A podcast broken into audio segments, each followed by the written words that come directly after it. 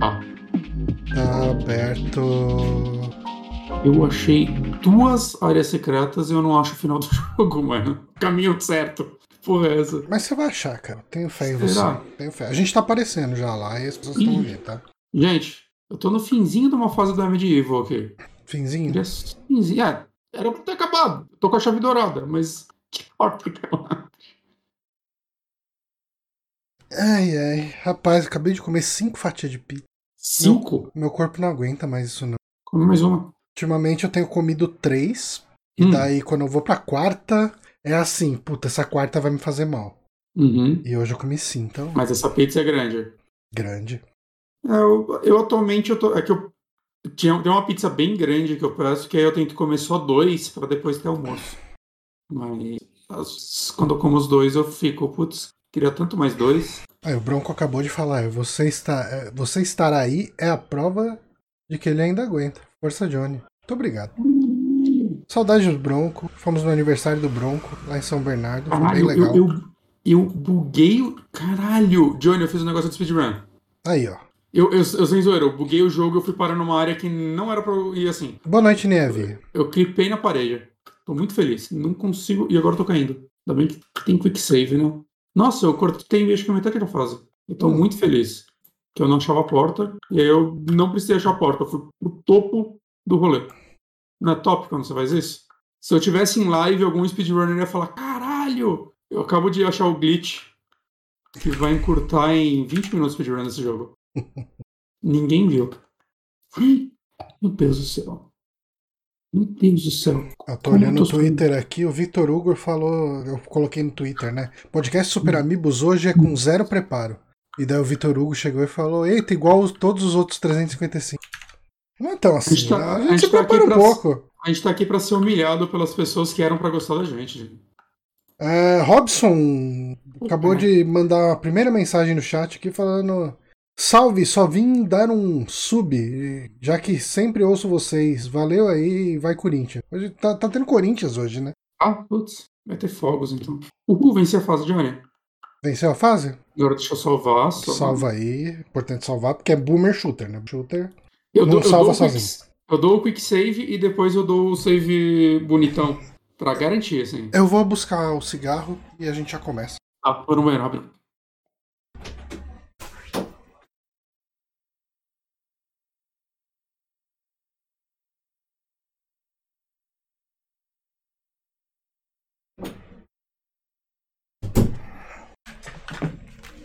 De volta. E aí, meus queridíssimos, Edge Runners, Edge Runners, assistam Edge Runners, não vão se arrepender. Ah, o Edge Runners é o desenho lá do Cyberpunk, né? Eu vi pessoas falando bem dele, acho que eu vou assistir sim.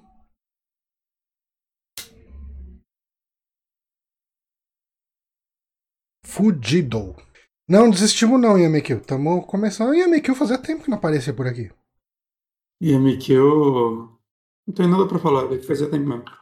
Pensei em algo engraçado, mas não, não- Pensei não, tentei pensar em algo engraçado e falhei. Eu dei bloco no irmão dele essa semana. Ah, eu dei umas duas. mas no Yamiki eu jamais, eu gosto dele. N- Nada pessoal, Yamekil. Não? Não, absolutamente nada. Ah, vamos começar? Vamos.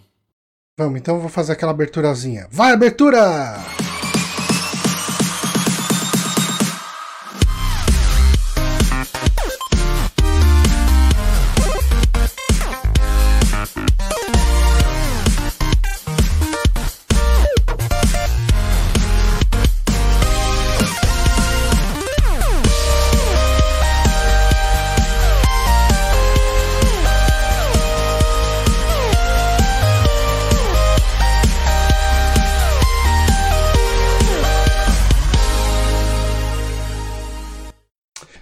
Estamos começando aqui o saque, que não pode mais se chamar saque na transmissão do Twitch, porque senão o, o coiso lá, o, o Twitch não deixa alterar o nome, aí fica com o nome do Rádio Sete Peles. Uhum. Então, então agora é podcast Super Amigos, só no Twitch. No resto fica saque Uhum. ainda. Eu sou o Johnny Santos, estou aqui com o Guilherme Bonatti. Olá. Você pode chamar de Super Amigos Cast. E aí vai, vai, tipo, a galera vai saber. É, é, eu tentei. Olha lá, o, Bronco falou pra chamar de saco. Só de. Saco. Chama Pô, É Super Amigos Cast e o O fica do quê? hum? Deem sugestões. É porque é saco. Ah, tá. O O é de. O Bronco termina essa aí. É, Ele que. é o Bron... Ordinário. Ordinário, o Yuri mandou aí um ordinário. Boa, fechou. Honório, sem o H. Saudades Honório. Nossa, nunca mais. O Honório agora tá na, na, na pegada de repopular o mundo, né? Eu, eu nem vi a filha do Honório pessoalmente ainda. Pessoalmente, não. Ela nasceu durante uma pandemia, né? Daí tem essas coisas. E depois a gente nunca mais se vê. É, é. Ele, ele não é o meu único amigo que teve filho durante a pandemia e eu não conhecia o filho ainda. Mas, ó, o saque de hoje é assim. Eu e o Bonatti, a gente. Vai jogar Power Ímpar por duas horas. Vai ser Vai ser isso, duas horas de, de paro ímpar no podcast. Não, assim, eu e o Bonatti, a gente tá consumindo coisas ah, de pro amigo cultura. outubro. Não, não, não só pro Amiibo Não? Outubro, mas eu falo, a gente tá jogando e assistindo coisas, a gente fala, puta, mas como que eu vou chegar e vou desenvolver toda uma pauta, uma discussão, sem spoilers, de indicação disso aqui? Cara, e fudeu, tipo, ou a gente conversa livremente, sem preparar nada e, e, e faz aqui um bate-papo, Uhum. ou não faz podcast, né? Porque. É, então, que, que as coisas que eu tô consumindo aqui são pra, tipo, saca, eu tô, tô lá jogando meu Silent Hill 2, vamos pra praia, mas não dá pra eu indicar aqui. Uhum, E tem coisa que, tipo, que, eu, que num papo livre dá pra falar. Dá pra falar que eu tô jogando Skyward Sword. Eu não sei se, eu- se ele varia uma indicação inteira, mas eu tô jogando ele. uhum. Eu vi um episódio de uma série ontem. Gostaria de falar aqui, que eu vi esse um episódio. Mas não é. dá pra eu desenvolver um rolê. uhum. E como o Amigo Outubro tá aí do lado, né, a gente ainda vai ter um episódio E a gente precisa dar um nome pro Amiibo Outubro, porque ele vai inteiro no Rádio Sete Peles, né? Sete Pelo Outubro. Outubro Sete Peles? Ah, eu não sei. Deem sugestões. O próprio nome do Rádio Sete Peles veio de sugestão de ouvinte. Então Verdade. eu, tô totalmente aberto a uma sugestão aí. A gente vai ter convidados e, e podcasts especiais, né? Tipo, ah, serão quatro podcasts temáticos. Uhum. Fechamos três convidados já, né? Tipo, levando em conta que Silent Hill vai ter dois. Sim, sim. A gente vai ter um podcast sobre Silent Hill 2. ah, Uhum. Confirmados com a gente tem o nosso queridíssimo Ogro e nosso queridíssimo também Felipe De Martini. Eu, eu, eu não chamei o convidado do podcast de lobisomem, mas então a gente vai falar aqui ao vivo que ele tá confirmado só pra ele não poder desconfirmar. tá? Boa, a gente vai ter um podcast sobre. Vai ser sobre só o lobisomem do. Da Universal. A gente pode juntar com o. o- Lobisomem americano em Londres? É, o lobisomem é americano. o- É, é o clássico, né? Mais clá- É. é, assim, pro pessoal da nossa época, ele é mais clássico do que o, do que o, o- o da Universal. Sim, concordo, concordo. E, e eu nunca assisti esse filme, é, seria um- uma boa chance, né? Eu já vi muito sobre esse filme, porque toda vez que você vai ver algum documentário, alguma matéria Uhum. sobre efeitos especiais em filmes de terror, esse filme sempre aparece. E a gente sempre vê as cenas ali da transformação Ele- que são incríveis pra época. Ele e o The Halloween do John Dante também é bem famoso e são dois filmes que eu fui ver, tipo, ano passado, assim, ou uns dois anos. Uhum. Saca? Eu conheço bem pouco de lobisomem, É, eu também. pra ser é um gênero que eu não consumi tantas coisas. Falando em lobisomem, acho que dá pra puxar uma primeira. Mas quem, quem é a pessoa que a gente vai chamar pra esse Ah, podcast? o, o cara da lua, né? O Moonrunner, Moonrunner tá, ó, fica aqui se não tiver, ele não tá no chat, mas depois Não a gente tá. avisa ele, mas ele vai ser convidado pra esse podcast. Se ele não topar, é cuzão. Vocês podem chamar ele de cuzão. Vamos, vamos não chamar ele, vamos deixar só no podcast pra ver se ele ouve mesmo? Uhum. Fechou. Vamos fazer, é, amanhã até meio-dia não vamos falar nada com ele. Ele Eu- tem que eu- ouvir no eu- lançamento. É isso aí. Se é fã, tem que ouvir no lançamento. É, isso aí. Ah, mas, e daí a gente vai ter um podcast também sobre Seventh Guest. Que, é- Uhum. que é um joguinho FMV que eu nunca joguei, mas em Nem eu. 94, nas revistinhas de, de PC e, e- e videogame, toda hora ele aparecia. Ele ganhou alguns prêmios de jogo do ano em 94, então eu tô bem curioso. Uhum. Mandei um convite para um convidado aí, mas o cara cagou, nem respondeu. Então, não sei se vai rolar com ele. Mas a gente, Ah, mas a gente vai A vendo gente, aí. acha, a gente acha alguém, ou não. Uhum. Se não achar, vai nós dois. E tem mais um que eu não tenho ideia de quem convidar. Hum, Que é do. um filme que eu queria fazer ano passado e eu esqueci. E é um- uma antologia de terror que é uma das minhas favoritas, talvez a favorita, que é o Trick or Treat. Que aqui no Brasil chama Contos do Dia das Bruxas, de 2007. é um filme muito, muito, muito foda, na minha opinião. Maravilha. Do Michael Dougherty, que recentemente ele dirigiu o Godzilla Rei dos Monstros, que eu não sei se é bom, viu? Ok. Ah, Mas ele dirigiu um Krampus muito bom também. O Krampus bom é o dele. Ok. Uhum. Quem ah. sabe a gente não fala de Krampus no Natal? Já tô jogando aqui a isca. Fica aí. O Krampus bom ou o Krampus ruim? Tem dois que eu gosto, pra ser honesto. Esse e um outro que eu esqueci o nome. Mas... Mas... tem dois que eu gosto, que eu vejo com uma frequência no Natal. Eu, eu, eu tava puxando um segue que eu não puxei, né? Que a gente tá falando de lobisomem, e me faz lembrar que eu estou jogando Magic com um baralho de lobisomem. E, e, eu acho que eu vou usar online, essa né? como sendo a minha primeira é, quase indicação aqui. Magic Online ou você tá é, comprando cartinha? Não, online, online. Hum. Aliás, eu, agora que eu tô brincando nesse mundo de Magic, não dá pra falar que eu entrei no mundo de Magic porque eu comecei a jogar literalmente essa semana. Né? Uhum.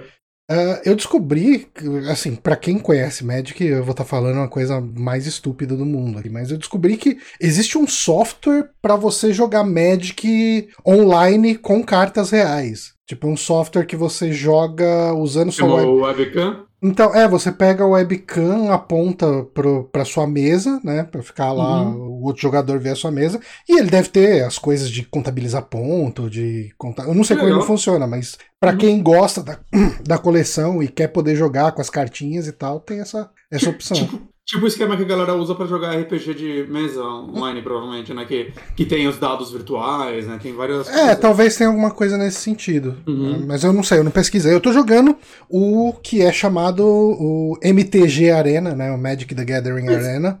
Qual que te deu? Tipo, eu, eu nunca achei que você tinha o mínimo interesse em Magic. Que... Então, eu parei de jogar Magic entre 95 e 96. Uhum. Ah, você jogava então? Eu jogava, eu tinha bastante cartas, eu, eu, tinha o hábito de ir todo final de semana num lugar, comprar um boosterzinho e jogar numa lojinha de RPG. Tipo, eu tinha isso. Né? Uhum. Eu joguei. Eu, eu jogava Magic quando. Assim, eu, como muita pessoa, muitas pessoas dessa época, eu. Uh, eu fui aquelas pessoas que começou com RPG, aí por causa do RPG você compra revista de RPG, né? Na época tinha Dragão Brasil, que o Trevisan, né? Nosso amigo Trevisan, uhum. ele é, é, ele foi editor, ele é editor, né? Porque a Dragão Brasil voltou uh, recentemente, não, sei não, lá, em 2017, sei lá. É. Foi. Uh, online, né? Só ela, não é? Ou ela já tá Eu, eu acho que é só online. Uhum. Eu acho que é. É um meio de Patreon, né, que eles fizeram. Lembro que foi um sucesso grande na época uhum. que eles abriram. E eu comprava a revista, e quando você comprava a revista, você era bombardeado por propaganda de Magic. E eu falei, hum, por que não? Na, verdade, assim, quando eu jogava RPG, eu já ia em lojas para comprar suplemento, essas coisas. E eu vi as cartas já, eu sempre achei as artes das cartas bonitas. Uh, aí tem a questão da publicidade que, você, que acaba te impactando. Eu, eu joguei muito Magic, eu gostava muito de jogar Magic. Uh, uhum. Mas, cara, isso faz aí 15 anos, 16 anos, sei lá, por aí. 17 anos. 95? É, 95, 96. Faz. 17 anos. Não, é. Não. Não, não, não. É, realmente, Dois, né? 2005 tem 17 anos, Janice faz 27 anos. Não, é caralho. Não é possível. eu agora, né? Não é possível, não. Não, não é. Cara, não é tudo isso, para, não. Quando você para de jogar, acho que o meu Runner não tinha nem nascido. Hum, ó, 10 anos. Caralho. 2022 menos 995. É... Aí 27 de. Caralho, mano, faz 20. Caralho, faz tanto tempo assim que tem Magic, cara. Que doideira. É. Então, isso ajuda a contextualizar né, as coisas. Porque eu tô voltando para um jogo depois de mais de 20 anos. Quase e, 30. E, vou falar assim para doer mais. E, quase 30 anos. E, e, e, é uma coisa que o jogo evoluiu. Aconteceu muita coisa no jogo, ah, entraram sim. muitas regras, e eu achei muito interessante. Eu, eu, eu, gostei. Uh, foi a, a, exata inversa situação que eu. Que, a impressão que eu tive quando eu fui jogar o Pokémon Y. e eu vi que ele era exatamente igual ao Pokémon do, do Game Boy, o Pokémon Red, tipo, não mudou ah, quase nada, assim. Pokémon mudou bem pouco mesmo. Eu ia falar que maldade, mas, cara, eu jogo até. Uhum. Eu diria que o, que o atual Sword deu um passo finalmente a mais, assim, mas. E, por causa das áreas abertas e tal, mas no geral mudou bem pouco. E eu vou te falar que eu tô me divertindo bastante. Eu queria um joguinho que fosse rápido, que desse pra encaixar no meu horário de almoço. Né? Você pensou em algum outro de carta? Tipo então, Hearthstone? Aí que tá. É, a gente jogou Gwent lá na BGS 2018, 19, não lembro quando Nossa, foi. minha câmera desistiu. É. Foco dela é, voltou. Voltou. Voltou? Qualquer é. coisa menos eu. E e eu tive. Eu falei, ah, divertido, bacaninha, mas eu achei ele muito simples. E, e eu entendo que isso seja um ponto positivo, né, para ele, porque ele tem uma barreira de entrada muito mais uh, uh, transponível do que o Magic. E, assim, e ele deu uma flopadinha, assim, então, né? É, é, eu não vejo as pessoas comentando Gwent, né? O Hearthstone Gwent. ainda, eu acho que teve um pouco mais de sucesso. Mas Gwent eu tentei jogar quando saiu, porque eu gosto muito do Gwent no Witcher 3, mas eu reparei que eu gosto do Witcher 3 porque ele tem uma progressão de jogo single player, né? De você uhum. conseguir a carta melhor, que vai ser efetivamente melhor contra o próximo adversário, né? Ele tem uma evolução com as RPG. E quando você tem que fazer um multiplayer, não, ele tem que ser mais balanceado de uma forma que eu. Ah, ou seja, você é ruim para sempre, não tem nada que eu vou fazer para roubar esse jogo. É, né? então, quando, quando você joga. É, assim, é, isso é um problema e isso possivelmente vai ser o que vai me fazer parar de jogar o Magic em algum momento. É, jogo de carta exige uma dedicação, assim, é, exige uma questão de, de, estudo mesmo, de você estudar deck, estudar estratégia, saber como que você vai montar suas cartas, e tem toda uma questão de você fazer as cartas com uma certa sinergia e tal, e isso é muito importante. E assim, ter jogado Magic há muito tempo atrás, é, assim, as regras básicas eu ainda lembrava todas, né? Uhum. Porque o, o, o Magic, ele. Eu acho que a, a barreira de entrada dele é, ele é muito mais difícil de aprender de cara do que um Gwent da vida, né? Uhum. Um Hearthstone. Uh, e eu me pergunto até. Uh, esse jogo, uh, esse Magic the Gathering Arena, ele tem um tutorial e logo depois do tutorial ele tem a, o que ele chama de desafio das cores, que é um é quase um tutorial menos guiado, né? É um tutorial é. sem cara de tutorial. Né? É um tipo, pega o que você aprendeu e tenta vencer agora só, sem eu segurar na sua mão tanto. É, é, é, sem eu segurar na sua mão mesmo, mas são jogos com uma ordem de cartas bem definida. É, são jogos feitos, assim, você não tem um fator aleatoriedade uh, ah, para perder.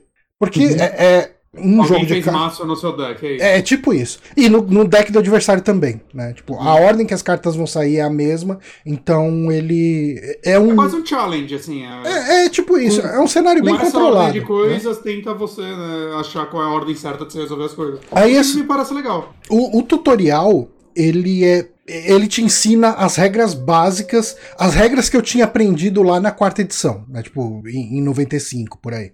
94, acho. Uh, e, e é assim, são as regras de ah, baixar terreno para fazer mana, o mana você usa para fazer as suas magias, e as suas magias estão divididas entre criaturas, que você coloca as criaturas no campo de batalha, Uh, e usa elas para atacar o adversário, para se defender das criaturas do adversário. Tem os feitiços, que é uma coisa que geralmente ela vai ser um efeito poderoso que acontece em, em, em um determinado momento. Você vai, ah, tipo, todas as suas criaturas vão ganhar mais tanto de força até o final do turno. Uh, você pode usar um feitiço para destruir todas as criaturas do seu adversário. Sabe, umas coisas assim meio. São, são magias fortes, vamos colocar assim. Via de regra, tá? Tudo tem exceção. Uhum. Uh, você tem as mágicas instantâneas, que isso é uma coisa que o Magic Arena, para mim.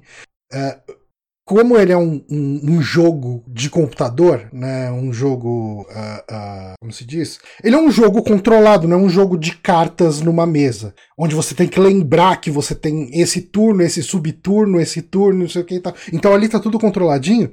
Ele é, ele abre para ficar mais claro para você o quanto que essas cartas de magia instantânea podem virar um jogo, porque o feitiço você tem, você pode usar um feitiço uh, dá um passo para trás de novo. Né? quando você tem o seu turno, você tem a fase de comprar carta, aí você tem o seu turno principal, você tem o turno de combate e o segundo turno principal e, e termina o turno, né? Você pode usar um feitiço em, em, no primeiro turno principal no segundo turno principal. E você pode colocar a, a, a, uma carta de terreno no primeiro turno principal no segundo turno principal. Né? Você pode baixar uma criatura no primeiro turno principal no segundo turno principal. A, a, a magia instantânea, você pode usar ela praticamente a qualquer momento, inclusive no turno do adversário. Então, Uhum. elas são as magias que mudam o jogo muito, assim.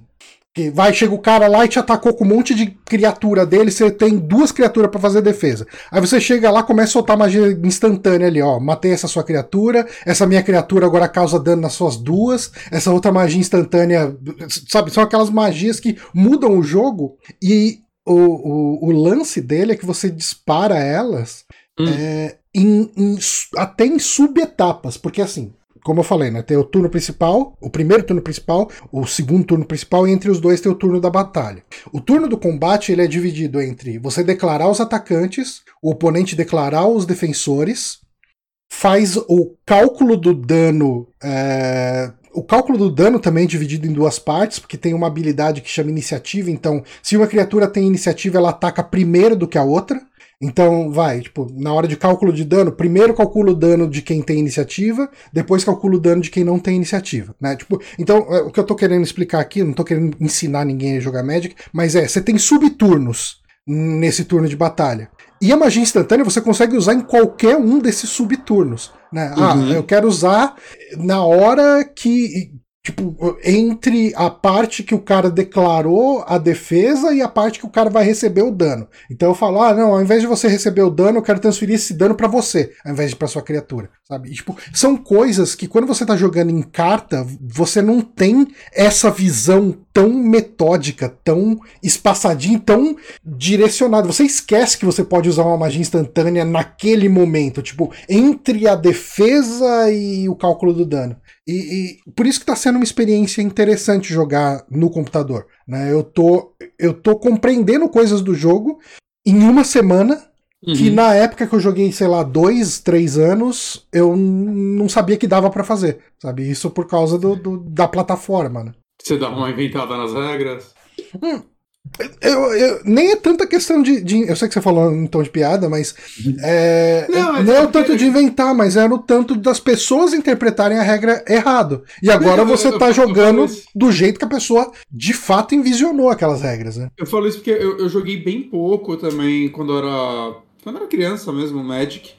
E eu lembro que, tipo, um amigo meu me ensinava que ele jogava, mas assim, é, sei lá, eles tinham um manualzinho lá, eram duas crianças lendo aquele manual e eu tenho certeza que a gente não jogava 100% certo. não, mas com ser- certeza, cara. Então, é, é, tipo, acaba dando uma inventada, não é, não nem falo isso de uma forma pejorativa, né? Mas é porque é normal. Não, cara, i- isso é- acontecia muito, porque, como eu disse, né, quando eu jogava carta, eu jogava com amigos e eu jogava também em loja de, de card game RPG. E se você ia numa loja em São Miguel e você ia depois numa loja no centro, você ia ver que a interpretação da regra dos dois era diferente.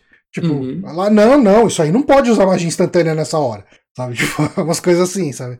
Eu E- acho que sabe. Não, fala, velho. E ele tem, cara, e entrou muita regra nova que não tinha. Quer dizer, nova, tipo, tem regra aqui que eu vou falar que é nova que tem 20 anos. né?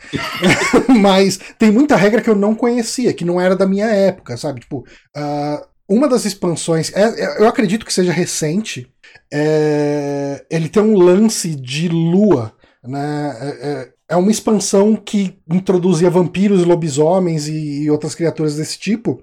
E eu tô jogando com um deck de lobisomem.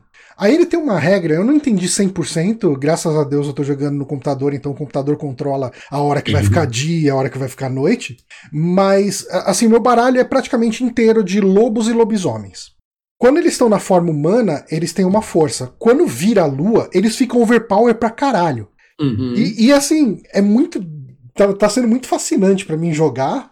E assim, cara, ontem eu tava jogando. uh, você joga muito online, porque assim, se você joga a partida padrão, mesmo você perdendo, você ganha ponto, experiência, moeda, Uhum. todas essas coisas. É, e, e, eu tava perdendo, cara. Eu tava com. Você, os dois jogadores começam com 20 pontos de vida, né? Quem chegar a zero primeiro perde. Eu tava no momento da partida que eu tava com um ponto de vida e o meu adversário tava com 14 ou 15. Assim, eu tava para morrer. Eu tava para morrer. Virou a lua. Eu ataquei com todas as minhas criaturas e tinha umas criaturas que tem. Assim, se um oponente coloca uma criatura dele para defender a sua criatura, ele barra o dano. Mas se a sua criatura tiver atropelar, né, uma habilidade atropelar, você causa o dano na criatura adversária e o que sobrar vai para outro jogador. Uhum. Cara, eu fiquei com um monte de criatura, com 6 de dano e habilidade de atropelar. Eu terminei essa partida com 1 a menos 17. E, e, e, você sente que o, o matchmaking dele é, é, bom assim ou você direto quer com uma galera. Olha. Que você sente que é muito melhor que você? Tá muito difícil avaliar. Uhum. Por quê? É, eu, ontem, eu joguei quatro partidas à noite antes de dormir. Eu ganhei três, perdi uma. Eu tenho quase certeza que eu tava jogando com uma galera nubona de, de um mês de Magic pra baixo, sabe? Tipo, que nem uhum. eu que acabou de começar a jogar. Mas aí, hoje eu tava jogando um, um, desafio lá, né? Tipo, ele tem uns desafios diários, alguns desafios semanais, umas coisas assim. Cara, tava sendo destruído pelos caras, assim. Mas assim, eu tava perdendo de, de 25 a 0, porque o cara começa com 20, mas o cara usava uma habilidade que ainda ganhava ponto de vida, sabe? Uhum. Então eu tava sofrendo. Por isso que eu falo que é difícil fazer uma indicação, porque é, eu tô jogando há uma semana esse jogo nessa plataforma. Uh, o que eu posso te falar é, o tutorial é bem bacana para entender as regras básicas, para entender como que era o Magic de 20 e poucos anos atrás, de quase 30 anos atrás. Uhum. O desafio das cores, ele é bem legal porque eles são essas batalhas que eu te falei, né? Você vai, ah, você começa pelo baralho branco, né? Você tem cinco cartas, cinco cores de carta, cada cor tem uma estratégia mais ou menos específica. O uhum. branco, né? O baralho branco, ele é um baralho muito de proteção e de criar geralmente criaturas fracas, mas que vêm rápido pro, pro baralho e que elas se ajudam muito. Então, você coloca uma carta que dá mais força para outra, sabe? Tipo, é, é, esse tipo de estratégia. Tem o uhum. azul, o baralho azul é um dos baralhos mais difíceis de você aprender a jogar, mas quando você joga bem com ele, ele é um dos baralhos mais filha da puta que tem. Porque a, o azul ele é de ilusão. Então, uhum. a, as habilidades do azul são focadas principalmente em atrasar o seu adversário. O cara coloca uma carta na mesa, você usa uma magia sua para devolver a carta pra mesa do cara, pra, pra mão do cara. Uhum. Você, tipo, desconjura feitiço do cara. Você atrasa a vida do cara bastante e no meio tempo você tá metendo dano no cara. Enquanto o cara não consegue jogar, você vai atacando ele do jeito que dá. O baralho uhum. vermelho é considerado muito um baralho de destruição. Você tem muita habilidade de feitiço e criatura para atacar o adversário e causar dano, né? Tipo, dano uhum. puro, assim. O baralho verde, ele é um baralho que tem muita habilidade de te dar mais mana para você conseguir conjurar umas criaturas mais fortes.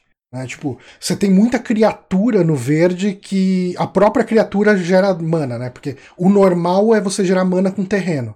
Então você chega, você usa seu terreno para gerar uma criatura. No outro turno, ao invés de você ter um mana, você tem um mana daquela criatura mais um mana do, do coisa ali, do, do, do, terreno. Então, com isso, quanto mais mana você tem, mais poderosas são as magias que você consegue invocar. Uhum. E o baralho preto, né? Que ele é o da morte, o do Necronomicon, do, do, do, a feitiçaria macabra. Que ele tem muita habilidade que é. Assim, você sacrifica uma criatura sua para causar muito estrago no adversário. Tipo, é uma coisa muito de sacrifícios, de tomar dano para causar dano no adversário, mais dano no adversário. É, é, Tipo, criatura, você chega lá, você paga um de mana numa criatura, que se uma criatura bloquear ela, não importa a força da criatura, ela morre instantaneamente. Sabe? Tipo, é, é muita habilidade assim de, de sacrifício. E assim, dificilmente você vai querer jogar com um baralho monocor. Você hum, normalmente. É uma misturada. É, normalmente você acaba juntando duas cores, né? O baralho que eu tô jogando, esse de lobisomem, ele é vermelho e verde, né? Tipo, eu uso as cartas vermelhas para causar dano direto no inimigo, né? Geralmente, esse tipo de coisa. E o verde para tanto dar força para as minhas coisas uh, vermelhas também, né? Tipo, trazer mais mana para chamar as coisas vermelhas, quanto chamar umas criaturas fortes mesmo. Tipo, uhum. usar bastante mana. Tá sendo uma experiência bem legal, cara. Eu tô, tô me divertindo, todo. Todo o, todo o almoço, né? Eu, eu, almoço, jogo umas duas, três partidinhas e beleza, encerrei meu almoço. Quanto tempo leva uma partida? Então, cara, é, isso é uma coisa que eu tô achando interessante, porque quando eu jogava Magic, é, as partidas levavam meia hora, 40 minutos, sei lá. Eu, assim, eu não vi tanta diferença nas cartas, mas talvez as regras novas agilizaram o jogo, né? Tipo, as habilidades novas, ou talvez as cartas novas sejam mais baratas de invocar. As partidas têm durado 20 minutos, 25 minutos, assim. São rápidas as partidas. Uhum. É, eu, eu, joguei Hearthstone por um tempo, mas tipo, um tempo, eu dizer, tipo, também uma semana. Eu lembro que eu jogava no PC, eu baixei no celular, eu jogava no celular também quando dava. E aí, do nada, eu, eu parei assim, tipo, eu joguei, tava me divertindo, aí um dia eu não abri o aplicativo e eu nunca mais abri o aplicativo. Hum. Eu não sei o que rolou. É, eu, eu, eu, não... eu, queria que o aplicativo de celular fosse mais leve. Porque hum. eu jogaria ele. ele é sincronizado, né? Tipo, a sua conta no PC. E eu imagino que isso valha também para os consoles que ele saiu. Eu não sei em que console que ele tá, eu imagino que esteja no PlayStation e talvez no Xbox. Ele tá no console? Eu, eu, eu, jurava que ele era só PC e smartphone. Cara, eu não sei, porque quando eu entrei ali, ele perguntou se eu queria vincular minha conta do, da PSN.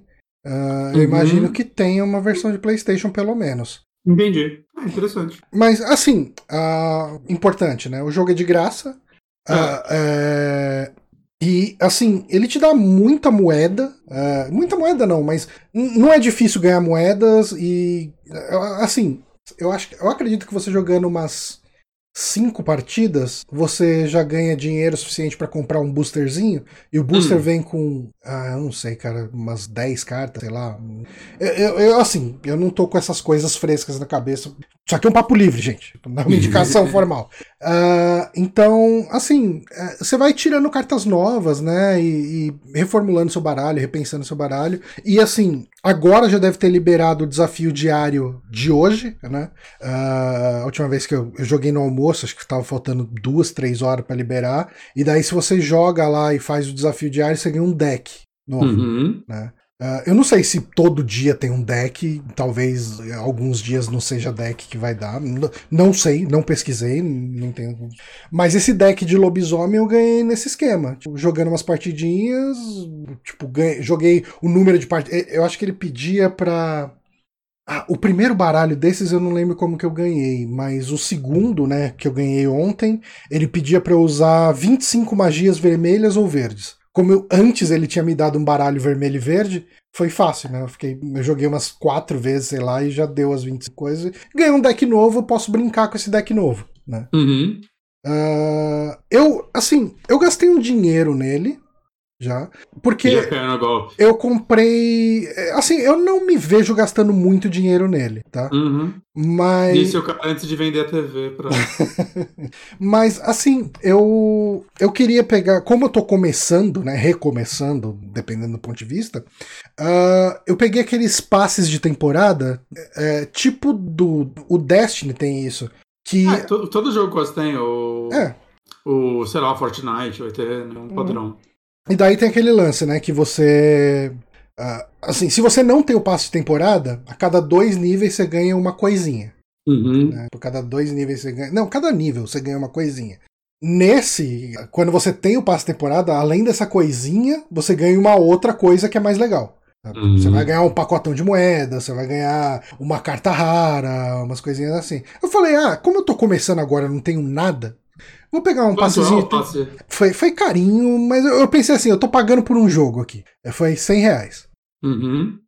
E, e, beleza. Tipo, é, não tô. Não tô encanando muito com isso, né? Faz tempo que eu não gasto dinheiro com o jogo. Uh, falei, ah, beleza. Tipo, uh, eu tô gostando do jogo, fazendo uma aposta. E, cara, é, essa tá sendo a minha experiência com Magic nessa primeira semana. Hum. Sabe o que eu acabei de descobrir, Johnny? Hum. Enquanto a gente falava, eu fui resgatar os joguinhos da, do, do Prime. Aí eu pensei, será se o Prime algum dia já deu Seven Guest? Hum. Aí eu baixei o aplicativo, que eu não baixei há muito tempo. Ele não deu Seven Guest, mas eu descobri que eu tenho todos os Monkey Island. Aí, ó. Tipo, ele deu o 2, o 3 e o 4 que eu não tenho no Steam, eu quase comprei no Steam esse tempo. Ah, mas você chegou a pegar todos? Peguei, eu tenho todos. Ah, tem- é esquema. Até o 4. Aliás, já que você falou disso, e já roubando a sua indicação, eu terminei Monkey Island 3 semana passada. E aí? Eu- Eu Cara- nunca joguei. Eu, só joguei. eu joguei os dois primeiros e o quinto. Assim, eu acho a arte e a animação dele incríveis, né? É animação feita à mão, não é nada daqueles bonequinho com rig, né? Que- Aquele bonequinho animado por pedaço, então é, é um primor. A arte dele continua excelente, mesmo sendo um jogo com a resolução 640 por 480. Ah, ele, ele- tudo que eu vi dele, assim, ele é lindo, ele é um, um desenho animado, assim, né? Ele é lindo, é muito bonito. E assim, eu acho que ele é um jogo muito bom, muito bom. Eu ainda prefiro o 1 e o 2. ah, em, em- eu acho que no geral, eu acho que inspiração, principalmente porque eu acho que o 3, como ele não foi feito pelo Ron Gilbert, eu acho que a galera que pegou pra fazer ele tinha um legado a respeitar. Uhum. ah, e Respeito nunca levou ninguém a nada. E ele, ah, ele arrisca pouco, sabe? Ele cria pouco, né? Ele tem muita referência, ele tem a batalha de, de insulto ali de novo. Ele Eu até gosto. faz uma mudançazinha. As coisas que ele arrasa. Então, é que assim, eu acho que a batalha de insulto foi um negócio legal no primeiro, era uma parada original e tal. Eu não sei, eu preferia que tivessem pensado numa coisa nova e diferente. sabe? Tipo, Porque- sei lá, aquela Combat do 4. Nossa, isso é terrível. É, nem toda ideia no- inovadora pode ser boa. Ah, às vezes é melhor você. Era um Mon. Monkey Combat foi uma coisa terrível. Mas o 4 é um jogo bem fraco mesmo. Ele tem momentos bons, mas ele é Ah. bem fraco. É, é um dos jogos que eu praticamente não tenho vontade de rejogar. Os, Ma- os cinco eu não odiei, os cinco. Eu joguei inteiro os cinco episódios lá da Telltale. Ah, eu nunca. Cara, eu joguei o primeiro episódio e nem terminei. Eu tenho ele no GOG, eu precisava jogar até. Assim, é, mas eu falei isso do 3, mas assim, o 3 tem coisas que. é, é, eu acho que o humor dele ainda é muito bom. Ah, é, Ele o- tem a caveirinha que todo mundo gosta, É o né? Murray, é bem engraçado. Ah, cara, alguns. te- É porque assim, eu joguei ele legendado pela Brasoft, né? Só que a localização não é das melhores, né? Da Hum. Brasoft. Ah, Ah, ele é de 97. é, então. E. Mas assim, o texto dele é bom, ele tem momentos muito bons. Eu, eu sinto que o jogo, o final dele é muito corrido. Uhum. É, tipo, ele chega. Tipo, assim, a, a primeira ilha é bem legal. é, Eu acho que é um momento muito maneiro no jogo. quando você E, de novo, né? Ele tem. é, é, Ele, de certa forma, copia um pouco o Monkey Island 1, que você tem que montar uma tripulação, conseguir um barco pra, pra ir pro lugar onde você tem que ir. É praticamente a mesma missão do Monkey Island 1, né? Uhum. É, e a segunda ilha, você tá lá na Blood Island e, e ele já Abri ele aqui, bonito. Ele tem bastante coisa assim para fazer também. Tem bastante personagem pra você Os conversar. puzzles você achou difíceis? Eu acho que tão assim, ele tem um puzzle que ele é muito difícil, quer dizer, ele é muito pouco intuitivo, Uhum. mas como ele é muito pouco intuitivo, ah, ele ficou gravado na minha memória, né? De Hum, quando eu joguei. depois- Então, é, é, porque ele Tipo, tipo dos pombos no Green Fandango, que você tem que usar a bexiga. Que, eu, que quando criança eu fiquei. Que não é uma bexiga com o cara, você tem que fazer um, um desenho específico com ela, se eu não me engano. É, não, então, ele tem, tem, tem essa questão, né? Tipo, o- mas, é, tipo, ele tem essa questão de que o puzzle difícil dele tava na minha memória. Mas eu acho que os puzzles dele são ok, assim, de maneira geral. Tem um ou outro ali que é mais obscuro, mas eu acho que é normal desses jogos. Ele não é ofensivo de ruim de nenhuma forma. Eles são, são bons. Uhum. Ah, mas aí, assim, tem essas duas primeiras ilha- ilhas que, que eu acho que são muito boas. Nossa, o, o, o novo sai semana que vem já. Semana que vem. É, eu não vou conseguir rejogar, rejogar os dois primeiros antes deles aí. E a última ilha, que é onde você enfrenta no enfrenta o LeChuck, passa correndo. Tipo, é, você tem um cenário antes de enfrentar o LeChuck, que é um parque de diversões, e um cenário que é a montanha russa onde você enfrenta o LeChuck. E é Uhum. isso. Eu- achei que. Eu achei meio broxante, sabe, esse final dele. Eu achei Uhum. meio.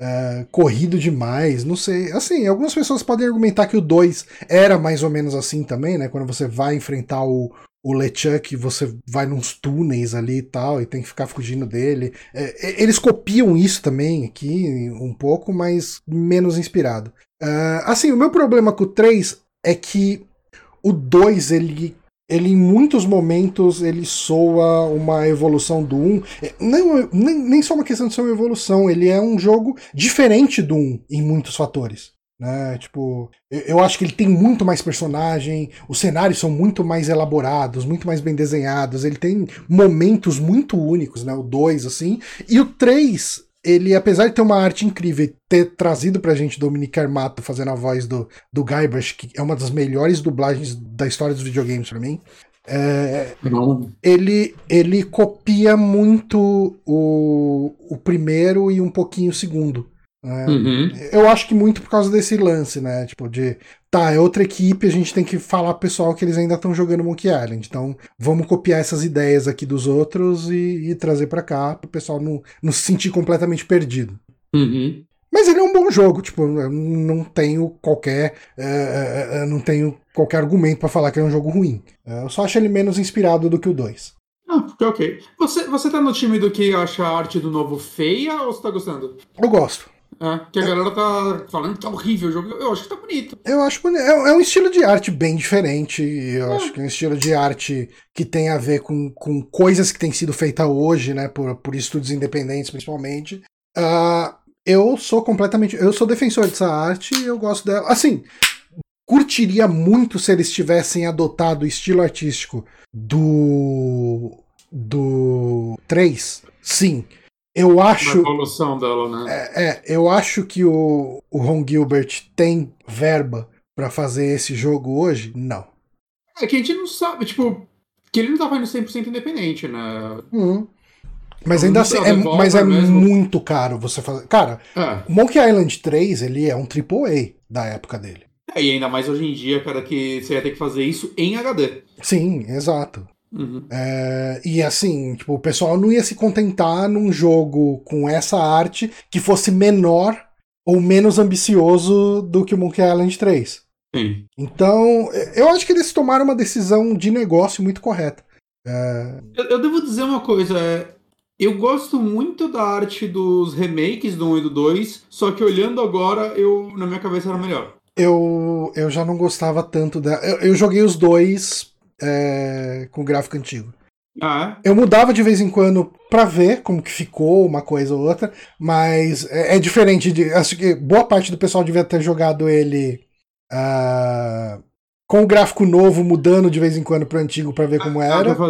Principalmente por causa da interface, que é melhor pra mim. É, eu acho que, assim, o 1 eu devo ter jogado mais no modo gráfico normal porque o 1 não tem voz no, no gráfico. E a, antigo. E a dublagem, a, acho que dá pra afirmar que a melhor coisa desse remake é ter uma dublagem, a dublagem foda dela. Que é da galera que fez o 3 e o 4, né? É, o 2 não, o 2 não tinha voz, mesmo ele tendo saído em CD.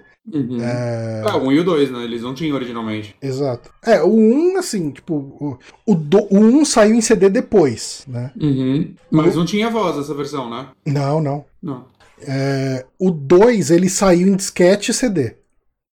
E, hum. Mas também não tinha voz, né? Tipo, a primeira vez que a gente ouviu a voz do Guybrush foi no 3. Sim, sim. E assim, cara. Uh, porra, eu tô ansioso. Semana que vem eu já comprei, né? Uhum. É, é um jogo que eu, eu obrigatoriamente tinha que jogar no lançamento. Ah, sim, sim. Assim, podia ter pedido a, a, a chave lá pra Devolver, eles nunca regulam chave. E nem tá caro, né? 64 reais também pra. É, mas eu falei, não, cara, tipo, eu quero. Eu não quero ter o, o compromisso de fazer um review dele. quero jogar, me Sim. divertindo, tô... sem me preocupar com nada, e é isso. Eu tô pensando em pegar no Switch, que tá o mesmo preço do Steam. Aí, Impressionante. Eu tô pensando em pegar nele pra jogar. E ele não deve ser um jogo. Quer dizer, não dá pra falar isso do, do Switch. Né? Eu ia falar, não deve ser um jogo que deve rodar mal no Switch, mas não dá pra, não dá pra afirmar é. isso em relação a nenhum jogo no Switch. É. Nossa, você viu aquele ah. trailer do Tunic na, Caralho, na Direct? Mano. Nossa, o negócio tá rodando a 10 FPS, mano. Puta que pariu. E, e, assim, eu, sou um defensor do Switch, né? Eu, eu, tenho certeza que dava pra fazer melhor que aquilo, né? A galera que não faz. Ah, cara, dava pra fazer um. Mete um downgradezão lá, tira a sombra, tira a porra toda e faz o negócio rodar direito. Não, mas puta, cara, cara, sei lá, cara. É que você falou isso, tipo, eu penso, caralho, mano, rodar Doom do jeito que ele roda deve ser tão mais pesado pro Switch do que rodar Tunic daquele jeito? É. Saca, dava pra fazer rodar melhor, né? Fazer o quê? É, é que eu acho que assim, esses estúdios, eles não. Assim, a id Software é uma empresa. Não, ah, não é, não, não, foi tá, não, é, não é da id, beleza. Não, não, não, não, não, é- normalmente tem uma empresa. Mas o é- o que eu ia falar é que essas equipes elas têm um histórico, ah, uma filosofia por trás de mexer bem em engine, Sim, que é uma coisa que eles se orgulham muito. Então eles não iam Uhum. cagar nisso. sim, sim, tem isso também. Para uns outros, para outros jogos, assim, o pessoal só quer que rode o jogo lá, né? E, e assim, você usando, muita gente fala, ah, é só recompilar o jogo no- na build do Switch e já era, Isso. funcionou. Cara, você pega, pega para ver as opiniões do Danilo Dias sobre o Odalos Yoniken no, no Switch. Ele odeia, ele fala, cara, é horrível, cara, ficou uma bosta. pô." É, o Dallas Oniken, acho que na verdade até no, no Play 4 não ficou legal, né? Eu lembro que ele reclamou bastante. Que É. não foi ele que fez, já o Raising Chrome ele que fez e ficou bom, né? Uhum. É, é, então, é, é, tipo, Panic Button, esse é o nome da empresa que faz vários ports milagrosos pro Switch. Ela fez o Doom, o Wolfenstein, né? foi uma porrada de coisa aí. É. Subnáutica. É, é- é uma empresa especializada em porte, né? Porque com certeza não é fácil também. uhum. Mas, mas, Tunic podia. Que Tunic é um jogo que, tipo, a gente olha pra ele, porra, é um Zelda da Raposinha.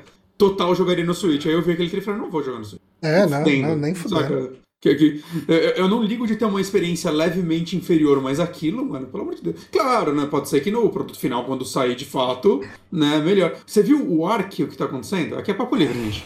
Que o Ark saiu a versão de Switch, cara, parece que passaram vaselina na tela. É um negócio asqueroso. Assim, é, é, é, é talvez o pior porte que eu já vi na minha vida. O Ark dos dinossauros de Survival? É. né? Nossa, lançaram esse, esse jogo roda mal no PC, né? Vê a versão dele de Switch, cara. É, é, é, é um negócio assim, é, é ofensivo. É ofensivo. Hum. E aí tem. ah, parece que agora uma outra empresa tá fazendo port, só que ele tá refazendo o jogo inteiro. E já mostraram vídeos, é tipo. Saca, obviamente tá inferior aos outros, né? Resolução mais baixa, tudo mais. Mas assim, é. é saca, é, como é que falam? Sol e lua, sei lá, diferenças absurdas. Uhum. É, é assim, você olha e fala, não, isso, isso é um jogo. Isso eu acredito que é Ark num console portátil. Aquilo lá é. É uma É, falta o cara, de bot- respeito. o cara botou do Play 4 pra rodar no Switch do jeito que foi, né? Parece que ele botou do Play 4 pra rodar num Game Boy, Johnny. Eu não- não tô zoando. Ele não roda, duvido, ele- a não. resolução dele cai aqui a, pra 170p. Você tá É- zoando. Caralho. É, é abaixo do PlayStation 1. Não, é abaixo de uma TV de tubo, cara. Uma sacanagem. Não, a TV de tubo, a resolução da TV de tubo é 320p, não é? É, é. 320 até 480, dependendo, né? Acho que se tiver entrada componente e tal. É. É, né? É um porte. Composto. né? É, é, é composto? Não, componente, isso, você tá certo. Componente. É, Eu tava errado. Ufa. Alguma vez eu tenho que dar certo nessa vida. Ah, Mas. ah, pu- puxando o papo livre ainda, Hum, uma coisa que você viu também, e eu acabei Eu vi. de assistir: é o quê? Thor. Ah, e aí? Gostei, cara, gostei. Eu, Eu, eu- achei melhor que o anterior, que o Ragnarok. Que eu, não gostei gosto do, Ragnarok. é, eu gostei do Ragnarok também, mas eu gostei do- desse filme, cara. Tipo, ah, Os primeiros 15 minutos dele eu achei um desastre. não, não, Eu sim. do. Eu, eu comentei no Twitter, eu acabei de, tipo, eu assisti antes da gente começar a gravar. Entendi. É, eu- a primeira meia hora do filme, eu olhei no relógio, né? Ele é uma colagem de um monte de ideia ali que não vai pra lugar nenhum, né? Assim, vai, beleza, ele dá aquela introdução muito rápida do, do vilão. É muito ruim porque, tipo, parece que são dois. eu- não duvido que aqueles dois atores não gravaram juntos, o Christian Bale e o outro cara, porque parece que cada um tá num filme. O Christian Bale tá fazendo uma puta atuação dramática e o outro cara e o tá cara é bem cômico, né? Uhum. É, cara, é, eu, mano, que puta é esse? Vai ser o tom do filme? Saca? E aí depois tem toda aquela cena com Guardiões também que eu achei horrível. horrível. É, eu acho que esse problema. Eu acho que essa cena do Guardiões foi um legado que o Taika, Taika Waititi teve que pegar e teve que fazer alguma coisa com ela, porque no final. É um monte de meme. É, é, é isso. É, é porque assim, né? é- eu tô tirando da minha cabeça aqui. Uhum. O, o Vingadores Ultimato foi o. Foi o, no Ultimato Endgame. que ele saiu com o Endgame. Endgame. É, o Acho que Ultimato. essa- Ultimato, sim. É o Ultimato? Ah, tá. É verdade. Que o outro é o Guerra Infinita. É ele que termina, né? Com o Thor indo com os Guardiões. É. E a impressão que eu tenho é que não era essa história que o Taika Waititi tinha que contar. Que, Não- queria não era essa contar. história que ninguém queria contar, né? Porque o É. negócio. Não, eu, eu acho que daria pra fazer um, um filme legal com, com esses personagens. Mas, acho, mas- mas tinha que ser um- uma história desses personagens. Então, o que, que eu sinto que aconteceu?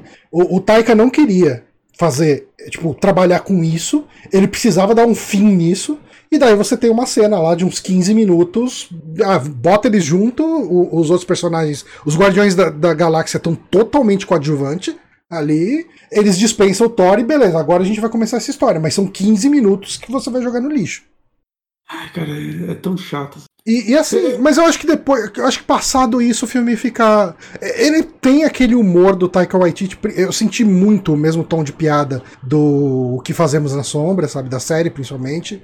É, o, o tipo de texto, o tipo de situação, Hum. o tipo de, de- Mas sa- sabe o que eu mais eu gostei mais desse do que do Ragnarok? Indo em contramão, parece que é em toda a internet. É que esse, pelo menos, em- tem umas duas, três cenas um pouco dramáticas que ele tenta entregar. Porque o Ragnarok, eu sempre repito, eu fico muito puto porque tem toda a cena da morte do Odin que vira uma piada, cara. E não era pra ser uma piada aquela cena, saca? Parece que o filme tem medo que a pessoa que tá assistindo sinta qualquer coisa. Você tá Uhum. proibido de sentir alguma coisa nesse filme. Saca? Eu tô com medo de te entediar.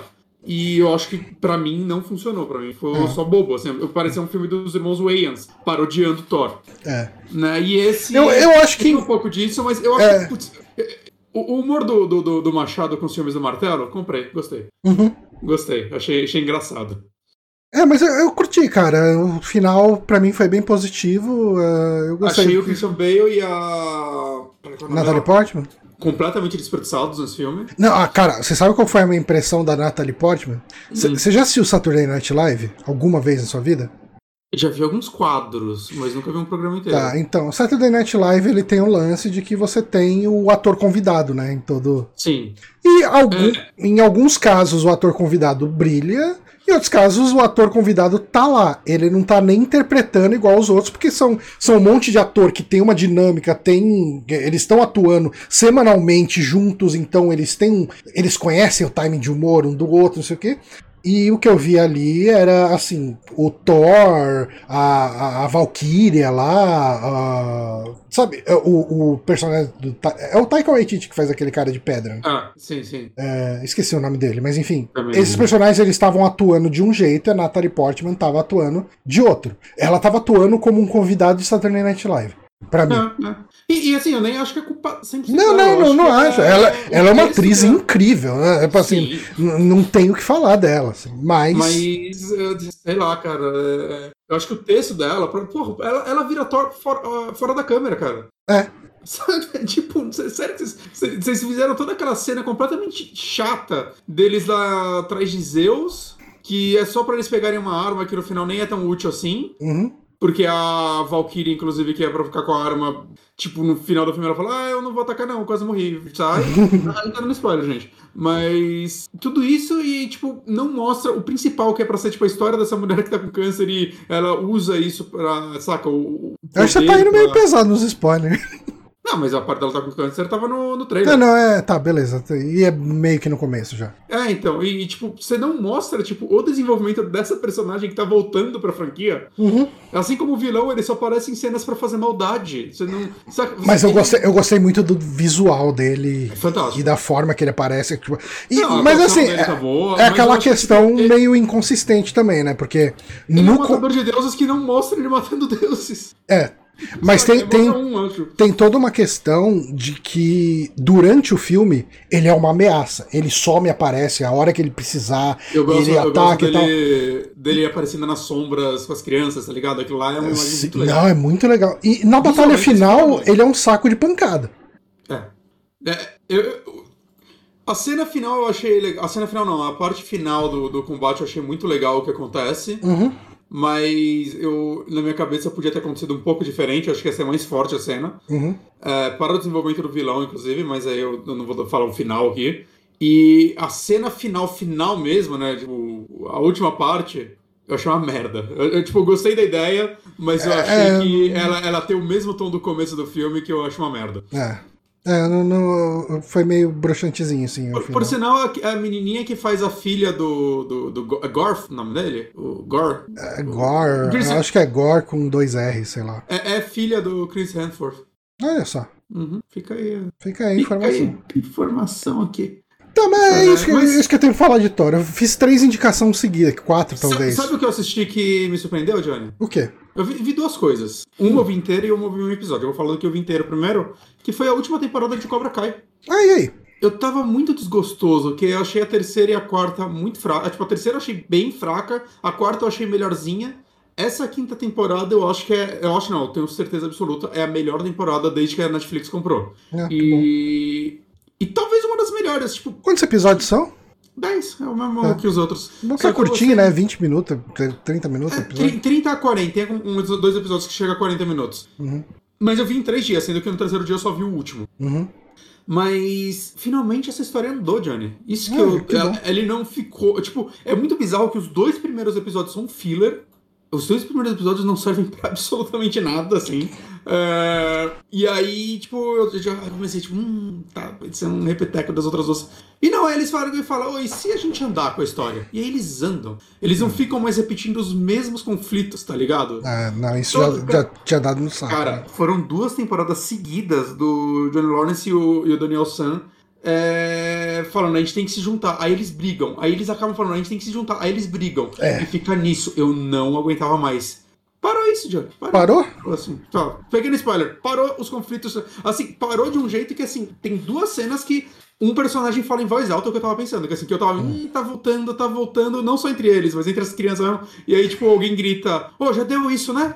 Tá bom, você, Porra, era babaca, você era babaca, vamos seguir daí? Fechou. E aí, tipo, resolveu. Pronto. Eu quero ver, cara. Eu quero ver porque. legal. porque assim, eu eu acho que Cobra Kai, pra mim, a primeira e segunda temporada eu gostei muito. Uhum. A terceira e quarta virou Guilty Pleasure, sabe? Tipo, assistia, via um.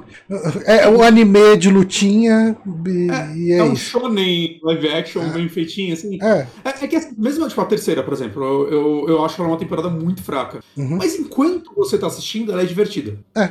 Saca? Enquanto você tá assistindo, putz, você vê em dois dias, assim, porque são curtinhas, é, é divertido. Os personagens são legais, Uhum. alguns, né, pelo menos. Então, assim, aí é depois que ela acaba, é que você começa a matutar e você, hum, pera, eu acho que isso aqui foi uma bosta, hein? O, o filho do Johnny tá insuportável ainda nessa temporada? Ele não tá insuportável, ele, ele atua mal ainda, Tá. né? É um péssimo ator, mas ele não tá mais tão insuportável. Eles resolvem esse problema também. Hum. Eles resolvem isso. Cara, eles resolvem. Assim, essa temporada podia ser a última. E o vilão é bom? É, bom, ah, gente, é o mesmo do. da Não, eu quarta, sei, né, sei, sei. o- eu, eu gosto. É porque ele vira, vira vilão mesmo nos últimos episódios. É. Não, não, ele é, ele é bom. Assim, eu, eu tinha que pesquisar se esse ator fez mais coisa. Porque acontece, depois que eu vi a quarta temporada, eu vi os três primeiros filmes, eu revi eles. Uhum. Que eu não via lá, 20 anos, assim. E o que eu descobri foi. Karate Kid 1 e 2 são genuinamente bons. Tipo, eles são filmes realmente bons, assim. Na minha cabeça, era um filme de sessão da tarde que eu. Sei lá, que eu, que eu nem gostava muito quando criança. Aham. E revendo eles, eu, mano. Tipo, o Karate Kid 1 foi dirigido pelo diretor do Rock 1, saca? Ele, ele, tem- ele parece muito um Rock for Kids. Sim. Mas ele é um filme muito bem dirigido, as atuações. Saca? O Sr. Miyagi é um personagem muito mais legal do que eu lembrava. Que pra mim ele era o meme do Sr. Miyagi que todo mundo usa. Ah, sim. Mas não, ele, ele tem várias camadas. Não, ele assim. tem, ele tem um drama, tem Ah, então, o coisa. drama dele perder a família, eu pensei que tinha só no remake. O Jack Chan, que era algo inventado. Não, já tá no primeiro. Não, filme. tinha, tinha, isso. tinha. Saca? Então ele tem muitas Aliás, o remake gosto muito. Gosto bastante do Assisti, remake. assisti quando eu tava lá em Bonito. Teve um dia que tava chovendo, liguei a televisão lá do, do hotel e assisti até o final. Eu, eu gosto do remake também. E o 3, ele é bem inferior ao 1 e ao 2, mas ele tem ideias muito legais e uma delas, esse vilão é muito bacana. Ah. A forma como ele. E isso eles pegaram muito pra série, né? Como ele seduz as pessoas a gostarem dele e acharem que o Cobra Kai é um negócio maneiro. Uhum. E quando tá lá dentro ele é um escroto. E essa é uma ideia muito. É que o, o terceiro é mais. Eu não sei, cara. Ele. Ele parece que foi feito mais na pressa, tá ligado? Aquela É. impressão de. Ah, vamos repetir a forma dos dois primeiros, mas no meio disso tem uma ideia legal que é esse vilão. Aham. Mas ele, ele é um filme gostoso de ver ainda. E, e eu acho que, tipo, eu acho que esse ator que faz esse vilão manda muito bem, assim, pra esse papel. Eu, queria, eu tinha que ver se ele já fez alguma outra coisa, se ele, é, né, que essa galera do Karate Kid basicamente morreu em Karate Kid, né? Sim. Uma parte, né? Não todos, né? A, a Hilary Swank ainda não conseguiram contratar ela pra série, porque acho que ela é muito cara, porque ela deu certo. Né, a, a, namorada do Danielson do primeiro, que é a, a menina do The Boys lá. Não sei se é o nome dela, caramba. Da atriz. Também, né? Fez só um pontinho aqui na terceira temporada, porque eu acho que. A, a- série claramente é barata, né? Aham. Mas, mas eu, eu, eu- ainda assim é uma série barata, mas eu, eu acho legal ver como, tipo, ah, foda-se, saca? é, Cenas já são coreografadas, né? Não, não é Não, uma funciona, cena- né? Funciona. Funciona, funciona. Eu acho que é, é, é, eles conseguiram criar um negócio com esses personagens, assim, que para mim vai além dos filmes. Mesmo porque eu não tinha nenhuma nostalgia com os filmes, comecei a ver a série. E eu saí muito satisfeito dessa, terceira, dessa quinta temporada, assim, tipo, muito surpreso. E eu fiquei muito. Eu, eu fui ver assim, caramba, mano, mas parece que eu vi esse ano a, a, terceira e a quarta, e eu vi esse ano. A quarta de dezembro. Foi nove meses é. pra quinta sair. Sabe que foram 11 entre a, terceira e a quarta, assim, e agora 9. É que a pandemia tô... tava pegando bem mais pesado, né, cara? Não, não, sim, mas tipo, nove meses pra fazer. Não, pra foi lançar. rápido. A gente tá. Sabe que a gente tá, tá aí. Sabe quem você vai ver Stranger Things? A gente já vai estar tá idoso? Uhum. A última temporada, né? Eu acho. Eu, eu acho que, sei lá, acho que a vantagem da série claramente não ser muito cara. Tipo, não, não que ela seja uma série indie, né? Netflix dá um dinheiro aí, porque eles filmam numas mansão e tal, tem uns carrão ainda. Mas, não sei, eu, eu gostei. Ah, e tem uma coisa que acontece na série que eu não vou falar o que é com o Johnny, que é um negócio que, tipo, abre uma porta para algo muito. Tipo, já Tipo, quando isso aconteceu, já tá encaminhando o personagem para um rumo muito legal uhum. e abre porta, assim, pra um negócio muito bacana, assim, de como levar essa série pra frente e como eles podem trabalhar a evolução desse personagem em cima disso. Eu, eu gostei. Eu quero, dessa... eu quero assistir, cara. Eu vou ver se eu dou um tempinho em ver vídeo estúpido no YouTube pra assistir ele, porque é ao mesmo tempo, né? Ao mesmo eu tempo que, você fica gastando vendo o pessoal comendo. Tipo, cara, eu, eu essas últimas semanas eu viciei num, no subcanal. Tem um canal que eu assisto muito, que é o Good Mythical Morning, e hum. eles têm um subcanal que é o Mythical Kitchen, né? Que é um uhum. outro cara, mas é um cara meio que brother deles ali, é um canal de culinária com a pegada do Good Mythical Morning. Hum. E, e eu, eu fico fascinado vendo os vídeos do cara. Os caras estavam fazendo, ah, tipo, qual que é o melhor é, queijo quente? Então, vai, vamos fazer a decisão. Daí eles dividem em etapas. A primeira a gente vai fazer ou com pão de forma, ou com pão caseiro, ou com esse pão premium que tem na, no mercado. Aí experimenta, ah, isso aqui ficou mais crocante, isso aqui não sei o que e tal, tal. Aí próximo, é tipo, você passa manteiga dos dois lados do pão ou coloca só de um lado. Daí tipo, você usa o pão que ganhou a primeira etapa na segunda para ver isso. Ah, o queijo, a gente usa aquele cheddarzinho de plastiquinho, sabe, tal, aqueles que vem no, no aqueles polengue, sabe? Uhum. Ou usa uma mussarela mesmo, ou usa esse outro queijo aqui. Daí eles fazem os testes com os três. Aí experimenta e fala. E, vai... e cara, é um videozinho de meia hora, 20 minutos que eu fico lá assistindo. Podia estar tá vendo uma série. É uma coisa que vai agregar muito na minha vida? Eu não sei. Mas eu fico assistindo. É. Uhum. Mas eu, eu, eu, eu preciso pegar para ver. Eu preciso pegar para ver Cobra Kai, porque eu sempre me divirto assistindo. É, é. Me preocupa que né, eles não têm ideia de quando vai acabar, já falaram, né? Hum. Seguir fazendo aí, porque tá dando muito certo. Hum. Mas. Falando em série leve, uma coisa que eu tô hum. assistindo hoje saiu, acho que o quinto episódio. Tô assistindo She-Hulk. Ai, ai, tô... eu tô. É, ele tá sendo bem divisivo, tô... né? Eu tô lotado de preconceito. É, então, ele tá sendo bem divisivo. Eu tô gostando bastante. Uhum. É, assim, não é uma série que vai mudar a vida de ninguém. Nenhuma da Marvel faz isso, né? É, mas é divertido. Como as séries mudam a vida de alguém? É. é o humor, eu, eu, assim, o humor é aquele hit or miss, né? Tipo, hum. ou você vai gostar do humor ou você vai achar uma bosta. Mas... Sabe uma coisa que eu senti, desculpa te cortar, mas sabe uma coisa que eu senti hum. vendo o Thor que é, acho que é um dos motivos de eu ter receio de ver She-Hulk. Hum. Eu sinto que Pacificador deixou o humor da Marvel datado pra mim. Então, datado, antiquado. É, é tá. É, isso é importante falar. O humor de She-Hulk não é o humor da Marvel. Ô, louco. Top, não, então. É, não, é uma outra coisa. Porque ele é um humor. Ele tá mais perto. Aí, assim. A gente tá falando de uma série que não é mais de 18, né? Mas ele tá mais perto do humor de The Boys do que do humor da Marvel. Por quê? É, ele é um humor autoconsciente do universo de super-heróis. Então ele brinca com a questão da publicidade, do, de mídias sociais, de resposta. A She-Hulk entra no Tinder e daí o pessoal quer ficar com ela só porque é a She-Hulk. Uh, ele tem uh, a questão, tipo, o último episódio que saiu a vilã da, da, da She-Hulk, né, a Titânia, que bom, tá sendo uma vilã recorrente, é, re, como que se diz, ela registra a marca She-Hulk antes da She-Hulk e pro, pro, é, é processa a She-Hulk por estar tá fazendo uso da marca dela. Então, assim, ela é uma série focada no humor, é uma série que faz essa brincadeira com questão de bonequinho, de, de tipo marketing em cima da questão de celebridade de heróis. Por isso que eu falei dessa questão do The Boys, né? Porque o The Boys trabalha muito isso, mas de uma uhum. maneira mais cínica, mais uh, crítica e tal. Aqui é, é uma piada, isso é uma coisa que existe e os heróis precisam conviver com isso. Putz, ela precisa do uniforme, ela precisa de uma coisa que estique quando ela cresce, mas que volte para um tamanho normal. Então ela vai atrás de um costureiro de uniforme de herói. São, são coisas que o universo da Marvel nunca parou para explorar. Né? Uhum. E assim, ela tem aquela questão do humor de quebrar a quarta parede. Então, direto ela olha pra câmera e fala com você, né? Tipo, ó. Oh. Não, o pessoal deve estar tá achando que essa série aqui agora é, é, é, uma, série, é uma daquelas séries de cameo, né? Porque uhum. o primeiro episódio teve. Ela fala, não, ela chega e fala alguma coisa do tipo, não, isso aqui não é uma série de cameo.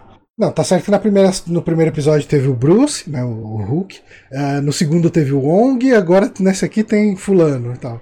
Mas é bom que vocês saibam quem que manda aqui, né? Tipo, olhando pra câmera e falando. Ela fala com a câmera direto e ela tem um pouquinho de humor que me pegou muito bom, que é uma pegada meio Phoenix Wright, porque hum. como a, a She-Hulk ela é advogada, eu acho que todos os episódios tiveram isso. Todos os episódios têm um momento na corte.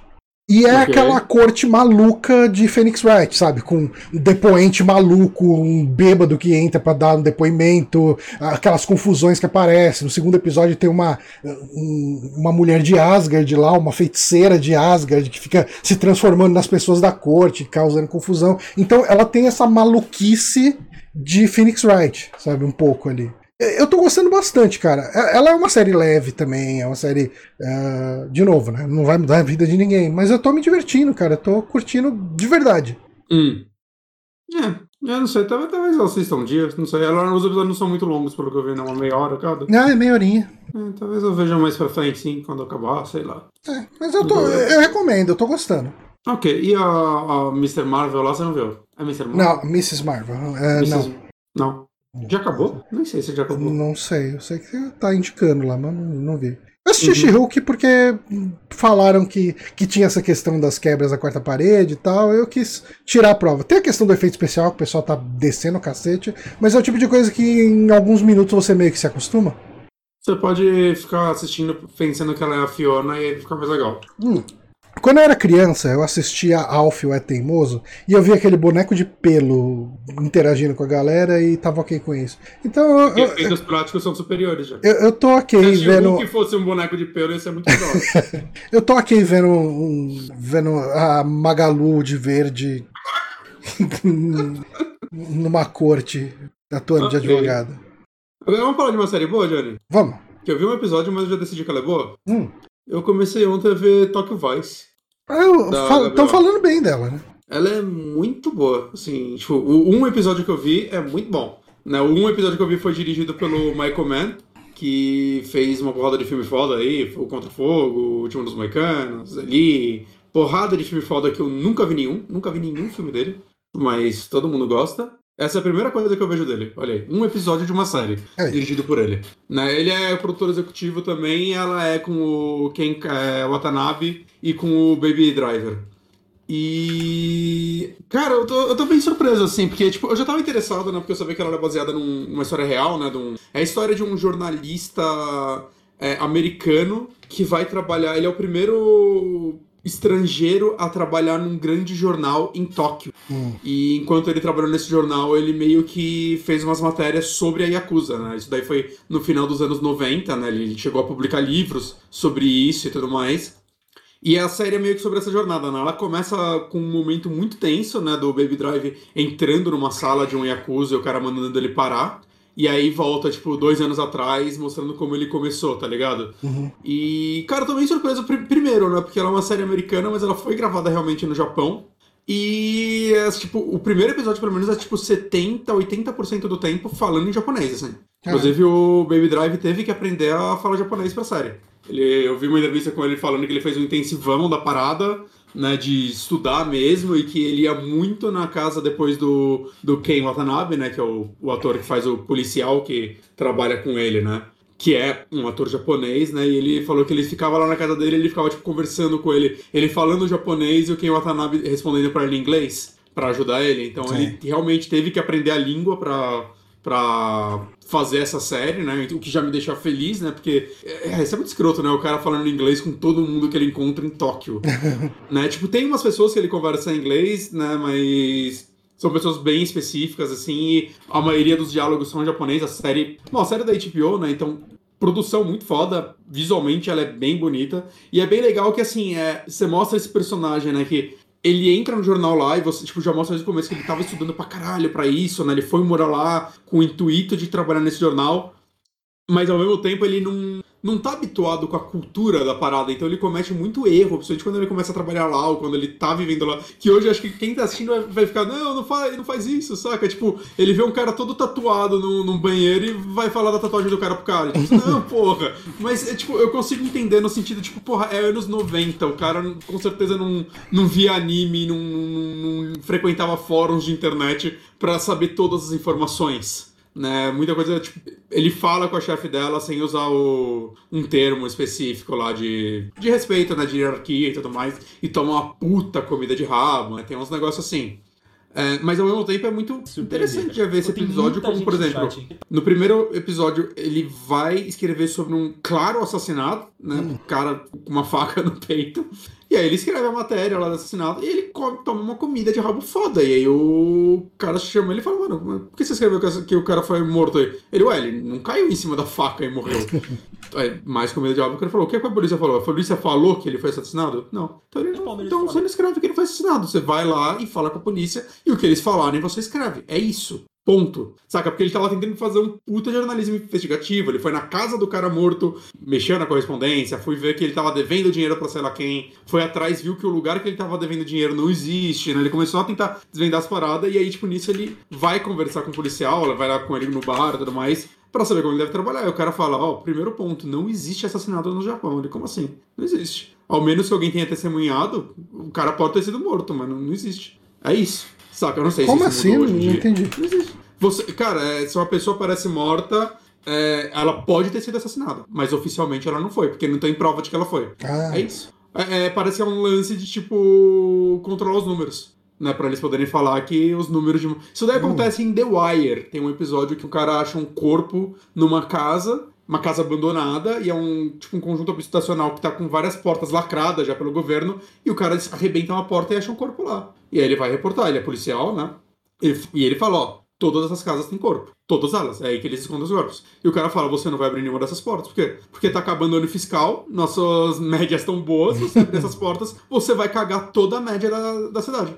E é, é, é, o tipo de coisa que acontece aqui no Brasil, né? Se Muito. você não acha o corpo, ele existe. Não tem morto aí pelo que deu pra entender dessa, desse primeiro episódio, é isso que eles estão fazendo. Não, tem testemunha, alguém viu ele ser morto? Então pode pode ser que ele não tenha sido morto. Pode ser que ele se matou, pode ser que, saca, milhares de coisas. E eles vão fazendo isso, e eu, tipo, a mídia completamente controlada, assim, pela polícia, né? Não, você vai escrever exatamente o que a gente mandar. Então eu tô muito curioso para ver o que essa série, como ela vai andar. Pra quem é fã de Yakuza, assim, ela tem uma fotografia muito legal, assim, daquelas ruínas, saca? Tipo, ele mora, esse personagem ele mora num segundo andar, tipo, embaixo é um restaurante, ele mora num quartinho em cima do restaurante. Uhum. E, tipo, tem um, tipo, no Yakuza, no último mesmo, tem um lugar, um bar que você fica, é, que, tipo, uma parte da sua base é o segundo andar, que tem um quartinho muito parecido. Então, saca as ruas, aquelas ruínas pequenininhas e tal. Eu, caralho, mano, que pra, pra quem é fã de Yakuza, parece que essa série vai fazer um, um bom trabalho, né? Obviamente, né? Tem muitos filmes asiáticos mesmo de Yakuza que você pode assistir, que você vai ver esse visual, mas sei lá, é legal você ver isso numa série nova e sabe, com a produção fodona da, da HBO, né, com aquela fotografia e, maravilhosa. E ela tá saindo um por semana ou saiu tudo já? Já, já saiu tudo, é... saiu em abril, ela inteira, não foi, tipo, pelo que eu tô vendo aqui, saíram três episódios dia 7, depois mais dois, depois mais dois, e dia 28 saiu o último. Ah, okay. Então saiu os oito episódios. Ela já foi renovada para uma segunda temporada, né? Então ela ainda não acabou. Mas eu não, não tenho ideia de quantas temporadas ela vai ser, mas sendo uma história real, baseada no livro do que o cara escreveu, né? Eu não, eu não, não consigo imaginar que ela. É, a gente fala isso aí depois, né? É, daí os caras inventam história e já era. É, Origins da New Black tá aí pra isso, né? A história sobre uma mulher que passou um ano na cadeia e escreveu um livro sobre. É. 30 temporadas até a série ser cancelada, se passa em final. Anderson da Rosa, muito obrigado pela inscrição. Muito obrigado. Valeu aí. E, e eu vi que essa série originalmente ela era pra ser um filme com Harry Potter. Ah. Só que foram adiando, acho que tá desde 2013. É, a galera tentando levar essa história pra frente. E aí, agora foi. Agora foi com, com Baby Drive. Que, tá, que inclusive tá mandando bem pra caralho nessa série, viu? Boa. Tá mandando mal bem. Se... Ah, cara, eu tô querendo. Tá. Eu tô querendo pegar alguma série, tipo, nessa pegada. Agora que eu terminei Better Call Saul, quem sabe Hum. ela pode ser uma. Pode ser. E, assim, ela é episódios longos, assim, tem episódios que passam de uma hora, tá? Já Uhum. se prepara pra isso. Né, vai de 54 a 63 minutos, de acordo com a Wikipedia. Mas. Ah, cara, assim, esse um episódio que eu vi foi tipo, ah, ok, isso daqui é. É, é, é, é aquela típica série HBO padrão de qualidade que você espera pra uma história criminal, assim, saca? Então, tô, tô bem animado, assim, com certeza eu vou ver pelo menos um episódio hoje antes de dormir. Nice. O que mais você andou jogando, vendo? Cara, eu tô, eu tô jogando, rejogando Skyward Sword. que Você jogou um pouquinho, né? Ah, bem pouquinho. Eu queria voltar pra ele. Você falou que ele é de boa de jogar no, no controle? Ah, eu tô preferindo. Hum. Eu tô preferindo jogar ele no. sem o controle de. Que eu joguei ele, a É versão que ele tem Wii, aquela né? coisa meio chata de você ter que ficar mexendo no analógico pra golpear na direção. Acho meio chato isso. Eu, eu acho meio chato ter que mexer a mão. Ah, É mas que- é que o, é, proble- o problema dele é que assim, eu acho que o, o combate com a, o Joy-Con ou o emote é bom. Uhum. É, eu acho que ele é, ele é mais difícil com o Joy-Con, acho que no analógico ele é mais fácil. Eu acho que o jogo fica até um pouquinho quebrado em algumas partes. Mas o problema é todo o resto. Porque É, nadar entendo. é pelo controle de movimento, é, controlar o passarinho é pelo controle de movimento. Eu acho que eles deveriam ter colocado uma opção assim, é, combate na espada, todo o resto, fo- todo o resto fora. Hum. Eu acho que seria o ideal, porque algumas coisas também ficam meio quebradas, que tem tipo um negócio de você ficar se equilibrando em cima de uma pedra, só faz sentido no controle de movimento, Sim. porque no analógico é muito fácil. Mas eu, eu ok com isso, saca? Eu já, já, tive a experiência no controle de movimento agora tô tendo a experiência sim. Mas acho que o principal nem é essa mudança de controle, mas o jogo tá muito melhor, assim, que a versão básica dele. Por alguma, algumas melhorias que eles fizeram de qualidade de vida mesmo, tipo, fica lá a boca e deixar você resolver os puzzles. Ah, isso Né, é isso é uma coisa que eu sempre reclamei desse jogo. Você chega, você chegava numa sala. Eu acho que até tem um momento ou outro que ela fala um pouquinho demais ainda. Mas, nossa, é. Tanto que assim, você entra no How Long to Beat, a versão de Switch tá tipo quase 10 horas a menos que a do Wii pra terminar. Caramba. Porque tem isso, tem o lance, os diálogos passam mais rápido, tem o botão pra adiantar, passar, sabe, carregar o texto inteiro de uma vez, ao invés de ficar só daquele jeitinho, letrinha devagar por letrinha. Né, que ajuda bastante. Principalmente quando a Fi falando, ela ah, aqui tem 80% de chance. Ah, tá, tá bom, tá bom, tá bom, tá bom, já sei, já sei. Aqui que o- tá o, ne- o item que eu tô atrás, entendi. E o Zelda novo parece que vai ter bastante inspiração em Skyward Sword, né? Esse negócio de pular lá do, do céu. Uhum, uhum, eu tô. Então, eu, eu vi gente falando que. Como que é o nome? Não Esse- sei o que, of the King? King não sei o que? Tears of the Kingdom. Tears of the King. Uhum. Que, que a galera tá falando que esse, por causa desse título que não passou a direct no Reino Unido. que por sinal eu gostei do título. Gostei. Uhum. É, já tem a galera desvendando aquela parede de lore, mostrando que aparentemente aquilo lá tem, pode ter relação com Twilight Princess, os caras. Eu, acho que é tudo tipo coisa que vai ficar no background, mas mesmo porque o Breath of the Wild nem sabe onde fica a linha do tempo dele, falam que fica tão no futuro que não se encaixa em nada. Um dia a Nintendo pensa nisso. Ah, mas linha do tempo. É, mas, mas eu acho realmente que esse novo vai ter alguma alguma relação com o Skyward Sword. Eu acho que até isso justificaria esse relançamento, saca? Disso. Porque o Skyward Sword ele é bem focado em história em alguns pontos. Né? Ele, ele é o jogo que tenta explicar o que é o Link a Zelda. Ele mostra a origem da Master Sword, ele mostra um pouco da origem do Ganondorf, saca? Ele é, o, ele é o primeiro da linha do tempo, ele tenta construir essas coisas. Né? Então eu consigo imaginar. Né? E, e, assim, ele é o primeiro da linha do tempo e mostra que existe coisas ainda mais no passado. Eu consigo ver essas coisas sendo exploradas. Zelda nunca foi. Os jogos em si nunca foram 100% focados em narrativa, né? A Nintendo fala que a, eles fazem o jogo primeiro e depois pensam na história. Uhum. O que pra mim tá ok, né? Até eu acho que qualquer jogo do Zelda você consegue jogar sem ligar pra história. Uhum. Né? Tipo, literalmente, não ligar pra lore, deep lore, mas você pode jogar ele como um jogo mecânico, se você Sim, quiser. sim. Talvez assim, se você perder um diálogo ou outro, você fique meio perdido É, de você não sabe onde pra onde ir. você tem que ir. é. Mas eles aí sempre colocam um texto, tipo, puta frase, aí texto vermelho, vá para o shrine, sabe? É, tipo, escrito lá, então você só bota o olho você consegue. Eu gosto de acompanhar as histórias, eu acho que tem jogos que tem historinhas legais e tal, mas não é o foco, né? Vamos dizer assim. Eu acho que o foco sempre foi mais a exploração, a aventura, né? Tudo, que gira em torno da parte mecânica dele. Mas eu, eu gosto de como o Skyward Sword tenta explicar algumas coisinhas. É, no geral eu gosto da história dele, eu gosto do personagem do, do Bruce, que é o valentão que no começo fica pegando no pé do Link, porque ele claramente gosta da Zelda, e eu gosto de que esse jogo trabalha um arco paralelo com ele, vai mostrando ele evoluindo como pessoa e como o que ele representa dentro da missão desse jogo. Eu acho que é, é um dos, dos, arcos de personagens mais legais feitos na franquia inteira. Uhum. Saca? É, ao mesmo tempo, esse jogo tem a Fi, que é a pior sidekick da história de Zelda. Ela é chata, ela antigamente ela te explicava o jogo inteiro sem você querer, né? Não te dava muita opção. Agora ela faz menos isso, mas ah, eu acho ela tão chata, eu acho ela visualmente sem graça. Eu não, saca, ela tem uma ela tem uma importância na história, mas que sei lá, a gente tinha acabado de vir da mid né, no Twilight Princess, que para mim é a melhor sidekick que a franquia já teve. Uhum. Pra Fi é um negócio que eu nunca vou me recuperar. A existência dessa personagem, eu não, não, não gosto nada dela. É, eu, eu, precisava voltar pra esse jogo. É, é, é, um daqueles jogos que eu abandonei naquela pegada de puta, eu preciso jogar alguma coisa pro próximo podcast. Uhum. E daí eu nunca mais voltei. É, cara, eu gosto muito das dungeons dele, eu gosto dos chefes dele. Eu acho que ele tem chefes bem criativos. Nas né, dungeons agora que você pode explorar, ele, cara, ele tem umas ideias muito legais. Assim, tem uma dungeon que você chega, ela é tipo uma civilização que, que acabou, assim, talvez centenas de anos. Mas existe umas pedras que elas criam tipo um arco e dentro desse arco você volta no tempo. Só que só dentro dele. E primeiro você começa, tipo, ativar essas pedras e aí nas partes específicas, tipo, é um deserto. Nessa parte vai criar um lago com planta, vegetação, vai ter uma máquina que não funcionava, que tá toda podre lá, ela vai funcionar. Mas o negócio evolui ao ponto de, tipo, uma hora você pegar ela e ir andando e, tipo, fazer um arco na sua volta e só dentro desse arco tá numa linha do tempo e fora dele tá em outra, tá ligado? Tem uma hora que você pega uhum. um barquinho e em volta do barco é oceano e tudo, e, tipo, tudo fora desse arco é, tipo, deserto. Então você vai navegando, vendo, tipo, o futuro, assim, na sua frente, cara. É umas é muito legais, assim, e pensar que como isso foi feito e, no. E no ele Wii, era um jogo muito bonito, já no Wii, né? Ah, é. Ele, ele é visualmente. Saca? É, ele e o Wind Waker, assim, são dois jogos que não envelhecem. Né? A arte deles não envelhece. Né? Diferente do Twilight Princess, por mais que eu goste muito do Twilight Princess, eu acho que ele é um dos Zeldas que pior envelheceram, assim. É, o Twilight Até Princess, que... É, ele parece um, um, upgrade sensível de Ocarina, né?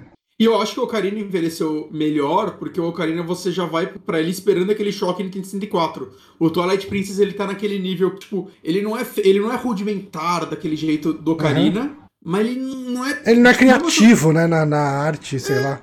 É, até que arte, cara, na arte eu acho que ele é em pontos específicos, né? Eu acho ah, é o design da mídia né, é bem interessante. Ah, e tem tipo aquela parte no céu, que é aquela, aquela dungeon que é no céu, nas nuvens, que eu acho muito bonita. A parte de gelo eu acho bonita. Mas eu acho que ele, ele tem uma palheta de cor sombria. Ele parece um jogo começo de geração PlayStation 3, saca? Que uhum. é, tudo era cinza. É né? Tipo, ele é mais colorido que esses jogos, né? Como a gente falou, ele tem tipo, a parte no céu que eu acho linda e tudo mais. Você jogou ele inteiro, né? A versão de Wii U? Joguei. É que, por sinal, né, mesmo a versão de Wii U eu não acho. Eu não terminei ela, mas eu não acho tão bonita. Não, não. Não é mesmo. Né? Mas. É, é, é, é, aquele negócio, né? O negócio estilizado envelhece melhor, né? O não, Breath of the Wild tá aí pra isso também, né? Ali. Uhum. O Breath of the Wild eu acho que ele, ele é muito uma, um meio termo, né? Entre o que é o Skyward Sword, que ele ainda tem aquele visual meio pintado dele, uhum. só que um, um pouco menos, né? Não porque eu, eu acho que seria até mais difícil fazer ele com um visual full Skyward Sword. Tá. Eu acho que o visual do Skyward Sword me parece mais complexo, tá ligado? Uhum. De, fazer em grande escala, porque ele, ele parece um, uma pintura assim. Qual, qual é o nome? Uma pintura líquida, não? Óleo. A óleo. Uhum. Né? Ele passa um pouco essa impressão. Né? E fazer isso num total mundo aberto me parece que ia ser bem complicado. Não sei. Mas eu, tá, tá, tá muito legal, assim, porque Skyward Sword sempre foi um jogo que eu critiquei muito. É, era meu Zelda 3D que eu menos gostava, eu dizer assim. E, assim, eu não sei onde eu colocaria ele se eu fosse fazer um ranking da franquia hoje em dia, mas o que eu digo é essa versão transformou ele num jogo que eu gosto, que eu efetivamente gosto, e que... Cara, talvez, talvez ele ainda fique em último, mas ah. a, a pontuação dele aumentou bastante. Sim, sim, sim. Talvez, talvez. É, é, é, é, é foda, tipo, por exemplo, o Wind Waker, eu gosto muito do Wind Waker, mas eu acho que ele. Se comparar ele com essa versão, acho que o Wind Waker tem mais defeitos. É, o, sabe? o Wind Waker é um jogo bom que vacila. É, as dungeons dele são muito mais simples, precisavam. E, cara, tem umas horas que você tem que ficar andando de barco por. Cara, 5, 6 minutos andando, conduzindo. Mas eu ainda, eu ainda gosto mais do barco do que do passarinho, porque o, o barco, pelo menos, eu, eu sinto que me motivava a explorar aquilo, né? O mundo sendo explorado de barco para mim é mais legal do que o mundo sendo explorado do, do, do, passarinho, porque o passarinho é só lento e tem poucas ilhas né, flutuantes para você uhum. ir. E, rap e, rapidamente você repara que, tipo, não tem por que você ir nelas até você achar os cubos lá embaixo que manda uh, os baús para elas. Então é só você, putz, ok, eu vou ficar nessa linha reta sem, sem, tipo, nada que eu olho aqui é. é interessante. É interessante. Uhum. Então eu acho mais chato. É. E, e, e, o Wind Waker, pelo menos o, a versão de Wii U, tem a super vela é. lá, que o barco fica, vira um turbo, né? Uhum. Que, que, já melhora bastante. É. Mas é, talvez ele ainda. É um jogo que poderia sair pro Switch do jeito que ele saiu no Wii U, né? Não precisava ter nada de atualização. Eu gostaria que ele rodasse 60 FPS, igual o Skyward Sword, só. Ah, tá. Já, já estava satisfeito com isso. Só uhum. 60 aí. Se rodasse 30, jogaria mesmo assim, mas se rodasse porque, 60... Se, se for ter o trabalho, porque não ter o trabalho inteiro? Exato, exato. Mas ah. sim, é, os boatos, os insights falando que ia aparecer essa semana. É. Mas eles conseguiram errar todas as previsões do, do Will, isso foi incrível. Pois Por é. sinal, você viu o Fire Emblem novo? Tá bonito. Gostei. Tá bem do, bonito. Do, da, da arte é Engage, dele. né? É, eu tô, tô, tô, tentado a pegar ele quando sair, talvez. É, vamos ver. É, Baixar o preço não vai, né? Não. É, é, é foda, é foda Jogo da Nintendo a gente pega quando a gente tem dinheiro. É.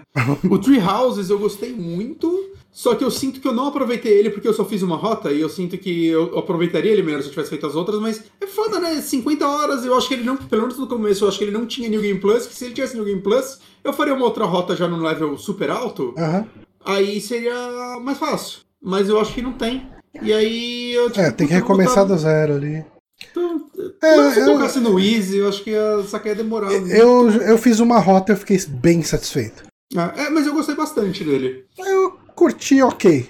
É, é, você não gostou muito da parte da escola, né? Eu gostei bastante. É, eu não, não curti muito a parte da escola. Tipo, Fire Emblem, o último que eu joguei e gostei bastante foi o, aquele remake do de Game Boy. De Game Boy sim, não, sim. Do, não era Game Boy. 3DS, era do Nintendinho. Não, era o remake do Nintendinho. Que era é. ah, esse eu gostei bastante. Esse eu gostei uhum. bastante. Achei bem legal. É, mas o novo, ah, vou acabar pegando o novo. Uhum. O foda é que a caixinha dele tá tão bonita que dá uma vontadinha de pegar físico, mas eu não coleciono Fire Emblem. Mas é tão bonita a caixinha dele, Jesus Cristo. É. E você, Johnny, o que mais você fez? Fala alguma coisa aí. Ah, cara, eu acho que foi meio que isso, porque eu tô pensando aqui. Eu assisti três episódios da série do Senhor dos Anéis. Uh, eu não tenho é. muito o que falar dela, eu gostei do que eu vi eu até agora. Ver, eu acho que eu vou esperar ela acabar e aí depois ver com calma. Assim. Uhum. É, eu, eu assim. Ah, ela tá vendo, ela tá gostando. Eu não tenho muito o que falar, sabe? Eu não conseguiria fazer uma grande avaliação. Só que, assim, eu. Sabe aquela série que você liga fica vendo aqueles personagens passando por aquelas situações e tá ok. Sabe, tipo, Sim. eu não tô envolvido na história, mas. Você não quer ler teoria, É, né? exato, exato. Sabe? Só que tá lá assistindo. É, é, é também. É, porque é uma série bonita pra cacete. Muito ah, bonita, é... muito bonita. Acho é uma das séries mais caras já feitas, né? É, não, cara, é um, é um. Cara, o orçamento daquele negócio. Assim, o pessoal pega lá, tem um lobo que aparece numa cena lá. Olha que tosqueira, eu achei o design desse lobo tão é legal. É mó visceralzão, né? É, eu achei tão legal o design dele, mas é porque eu entendo o que o pessoal tá reclamando porque ele destoa do resto das coisas, porque ele parece mais um bonecão.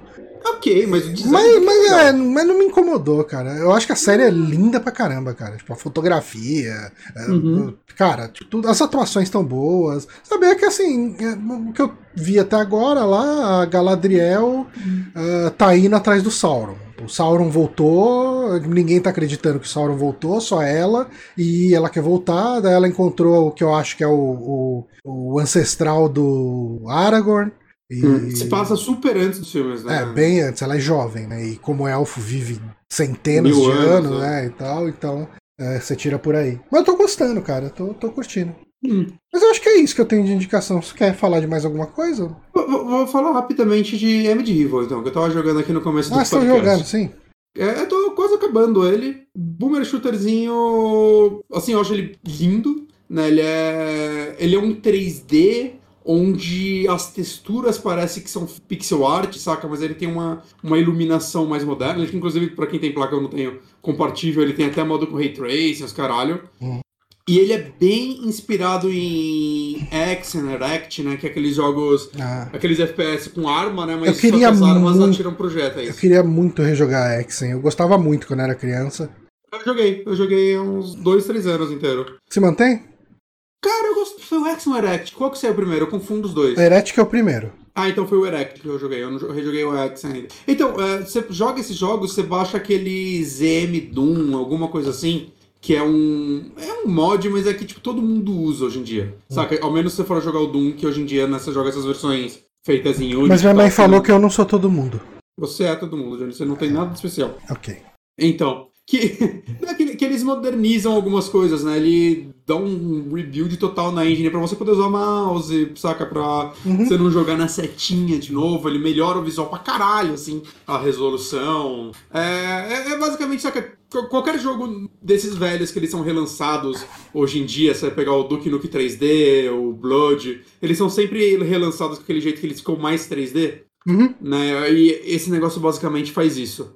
Mas o Web Medieval, o lance dele, né? Tipo, ele é totalmente 3D, né? Então nesse ponto ele tá mais a ver com Quake, vamos dizer assim. Só que a- as armas dele, elas lançam um projeto, né? Tirando o machado, que é a arma principal, que é a única arma melee, né? Até a espada. A espada joga um raio, tá ligado? Cê- e, e eu acho muito legal que assim, ele tem sete armas e todas elas são úteis e usadas de forma específica para cada. Tipo, isso é normal, desde Doom.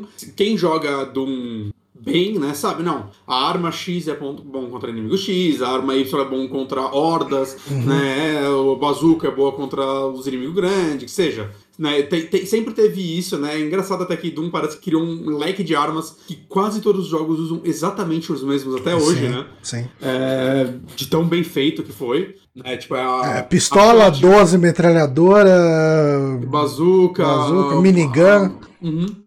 E esse jogo é legal, que, tipo, por exemplo, ele, ele tem, na verdade, quatro tipos de munição, vamos dizer assim. São quatro tipos de mana diferentes. Que é a azul, a verde, a rosa e a. e a dourada. Então essas, essas manas, elas são específicas para armas, mas ah, algumas armas usam mesmo. Então, por exemplo, tem a espada e a clava. As duas usam a mana verde. Só que a clava, sempre que você usa ela, você gasta duas, dois pontos dela, enquanto a espada gasta um. A, a clava é mais forte. Então você, ah, então vou sempre usar clava. Clava é o equivalente ao, sei lá, shotgun de dois canos, vamos dizer assim. Só que acho que esse jogo ele faz um negócio muito legal que é dar utilidade para todas as armas. Então, por exemplo, a espada, ela tem um lance de quando alguém joga um projeto em você, se você dá uma espadada nele, você para ele. Ao mesmo tempo, por exemplo, cada um dos, é, dos capítulos dele tem um tema específico. Tem, e cada. Cara, eu acho- eu achei impressionante, assim, porque visualmente é bem diferente cada um dos capítulos e tem inimigos completamente diferentes. Então, por exemplo, tem um capítulo que é mais medievalzão e os inimigos são. Tem um inimigo com escudo. E o que acontece? É, o escudo defende várias coisas. Tem uma arma que é tipo. A, arma, a primeira arma que você pega, que é um cajado, ela solta uns raio, um- umas bolinhas de energia que são teleguiadas. Ela é ótima. E eh, você pega um tridente elétrico que usa a mesma barra de mana. Só que, e ele não é teleguiado, mas o lance dele é quando você mata o inimigo com ele, ele dá uma explosão elétrica e acerta todos em sua volta. É, por exemplo, se você for usar esse, esse negócio nesse inimigo do escudo, ele rebate em você. Se você usa a espada, que não é tão forte quanto o outro, acontece? A primeira espadada ele vai pra trás com o escudo, a segunda espadada você já mata ele na Ah, hora. é. Sabe? Uma Enquanto a clava né? você tem que usar várias até ele abrir a guarda e você acertar ele. É, então, e é muito legal que a clava, ela tipo, solta os espinhos da clava. Então os inimigos, quando você mata eles com ela, eles voam e ficam pregados na parede. Então é visualmente bem da hora, é isso.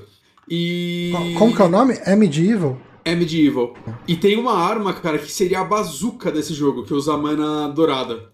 Eu acho muito legal que ela é tipo um cajado que ele encolhe um planeta e transforma ele numa bolinha energizada e você, tipo, atira planetas e explode eles nas pessoas. Eu acho conceitualmente tão legal e toda hora aparece um planetinha diferente. Não toda hora, né? Tem um leque de, sei lá, X planetas que aparece, mas é muito legal você ver eles tipo, encolhendo. Você pegou ele no pra- Game Pass ou você comprou? eu comprei no Steam. Ele- e, e ele só tá pra PC, o que é uma, uma pena. Mas ele não, não é um jogo muito caro. Deixa eu ver quanto ele tá custando agora. É, ele custa 37 reais. Nossa, e você acha a promoção dele direto e ele tá recebendo atualização até hoje. Recebeu já pack de mapas, recebeu um mapa exclusivo pra Ray Tracing. E parece que ele tá com uma atualização nova pra vir que eu ainda não entendi se ela vai ser vendida ou, ou não.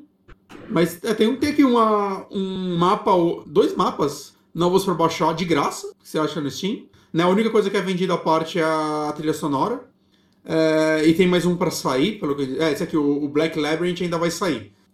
Aparentemente vai ser de graça, não entendi. Mas vamos Hum. cobrar, eu acharia justo, né? Porque o jogo já é grandinho, você faz umas 9 horas pra você terminar o jogo base e já tem um conteúdo novo. Mas, cara, muito legal. E tem uma coisa muito legal nele que, tipo, você, conforme vai matando os inimigos, você vai pegando a alma deles, isso vai enchendo uma barra, e quando ela enche, você libera tipo um especial, que a qualquer momento do jogo você aperta o botão direito do, do mouse e você libera tipo tiro secundário das armas por um tempo específico. Então, cara, o cajado ele vai soltar tipo uma metralhadora de raios, tá ligado? Ah, o planeta vai soltar um negócio que explode pra caralho. A clava, além de soltar mais espinhos, os espinhos ficam teleguiados. A espada, o projeto que ela joga vai ficar rebatendo em tudo. Tem a última arma que ela, tipo, originalmente ela solta tipo uma bolinha que solta um raio na galera. Quando você tá com esse negócio, ela abre tipo um buraco negro que suga todo mundo pra dentro dele, assim, é, é, é roubado o negócio, saca?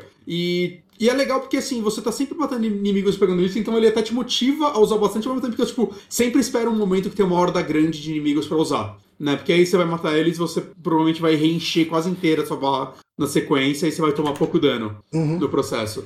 E ele é legal que, tipo, todo, todo capítulo né, ele é bem específico, né? Eu tô jogando um que é. que ele tem toda uma temática de máquinas, de engrenagens, caralho. Eu achei ele o mais bonito até agora, que ele é tipo. A primeira fase dele é toda escura e tá chovendo, é tudo umas engrenagens, às vezes caem uns raios que iluminam, e tem uns inimigos que aparecem meio, que- meio que do nada, assim, na sua frente, porque tá tudo escuro, tá ligado? É um, é um capítulo meio tenso.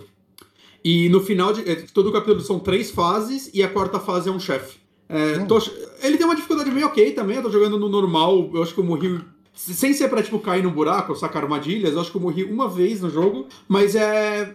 Mas é, tipo, não é que ele tá super fácil, é só que, tipo, eu sinto que ele tá bem balanceado. Eu tô sempre Tá. com um, um nível legal de energia, saca? De. é, você não pode ficar parado, você tem que começar a entender os inimigos, saber como lidar com eles, mas eu acho que ele é bem intuitivo. Saca? Sempre que ele vai ter um inimigo novo, ele te apresenta um, ele te bota numa sala com um desse inimigo novo. Aí você já entende qual é o golpe dele, como lidar com ele, e aí depois ele vai soltar dois, depois vai chegar numa área que vai ter ele misturado com os outros, e aí, né, eventualmente você tá matando uma horda deles. Uhum. Né? Então. Como você ficou sabendo desse jogo? Cara, eu acho que o Diógenes me recomendou esse jogo no Twitter antes de eu virar amigo dele, assim. Foi tipo. Caramba. Na época que eu tava jogando Blood. E eu comecei nessa minha de jogar uns boomer shooter. Ele me falou: Ó, você tá gostando desses jogos? Vê esse aqui. Medieval é pra mim o jogo do ano, né? Porque ele falou: Eu comprei esse jogo tem uns dois, três anos já. E eu não tinha começado ainda. Eu indiquei ele pra vários amigos meus que curtem boomer shooter, né? O Dope, o. É uns amigos que você não conhece. O Dope você conhece, você já gravou com ele. É, e todos eles já terminaram esse jogo e eu não ainda. Eu comecei agora e. Comecei agora, né? Comecei semana passada. É, é um jogo que dá pra jogar uma fase na hora do almoço, que as fases tem tipo uns 20 minutos cada, Ah, bom. né? Mas. É, cara, jogo legal pra caralho. Eu acho ele lindo, muito criativo. Né? Como eu disse, cada mundo, assim, é, é um jogo, saca? Ele sempre me surpreende no visual. Os chefes são legais. Pra quem quer um desafio, tem os níveis de dificuldades maiores, né? Que esse tipo de jogo sempre tem Uhum. né? Que eu tô ok jogando normal, né? Eu não sou super pro player, então eu tô ok jogando com isso. Né? Teve já um mapa novo de graça, vai ter outro que eu não sei se vai ser de graça ou não, mas se ele for pago eu vou acabar comprando, se ele não for muito caro, porque quero mais esse jogo. Né? Jogaço, assim, é medieval, recomendo. Eu peguei hoje aquele Dusk também com dinheirinho do Steam, que é, eu devo emendar depois desse. Ou não, né? Se pá, eu vou jogar o Hellsinger lá, o Metal Hellsinger, que saiu hoje no Game Pass, porque tem que jogar antes que saia do Game Pass. Uhum. Mas. Boomer Shooter, gente. Não sei. Não é mais legal que shooter militar. É. Gosto. Muitas indicações hoje, então. Foi. Ah, mas falando assim, é Medieval talvez entrou pra esses novos que saíram assim. Talvez seja meu favorito. Aí, Talvez. Tô pensando aqui, mas talvez seja meu, meu favorito. É. Bom demais. Fica a dica aí pra quem joga no PC.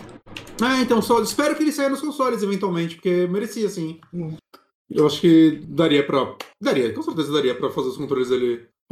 Nossa, peraí, ele tem no PC e no Switch? Ele já saiu pra Switch? Não, não sei. Mas por que ele tá no PC e no Switch? Eu, eu descobri agora olhando a Wikipedia. Nunca vi ninguém falando desse jogo no Switch. Ah, tem bastante jogo de PC que sai só Ah, o- pra Switch, né, cara? Deve o ter Dusk algum... também. É, não, mas é porque. ah, ah, por enquanto tem só um. Não sei, não sei se já saiu pra Switch, gente, mas. ah, pelo trailer tá, tá okzinho no Switch. Tá, se esse trailer não estiver mentindo, tá 60 FPS. Tô. Ok. Tomara que tenha saído mesmo, mas eu, tomara que saia pro resto, né? Porque esse shooter aí, ainda mais que ele tem um mapa feito pra te mostrar o Ray Tracing, sabe? Quanto, quanto tempo será que faz que ele saiu pro Switch? Será então, que foi não sei na se ele já saiu, deixa eu ver. Hum. Não, ele ainda não saiu, tem um trailer dele e tá falando que ele vai sair. Switch. A versão pra Switch, é, tá, tá planejado. Então esse trailer é de 2019, Vixe, pode, pode ser que ele seja uma grande mentirada também. pode ser que nunca saia. Pode ser que nunca saia. Mas podia, é um joguinho que podia muito sair num, num Xbox da vida aí. Eu ia ficar, ia ficar feliz de jogar o mapinha do Ray Tracing dele pra ver como é. Mas que jogo legal, joguem. Maravilha, então. Vamos botar na lista de, de desejos. Qualquer promoçãozinha, de repente já pego. Ah, ele entra Como não tô com isso, né?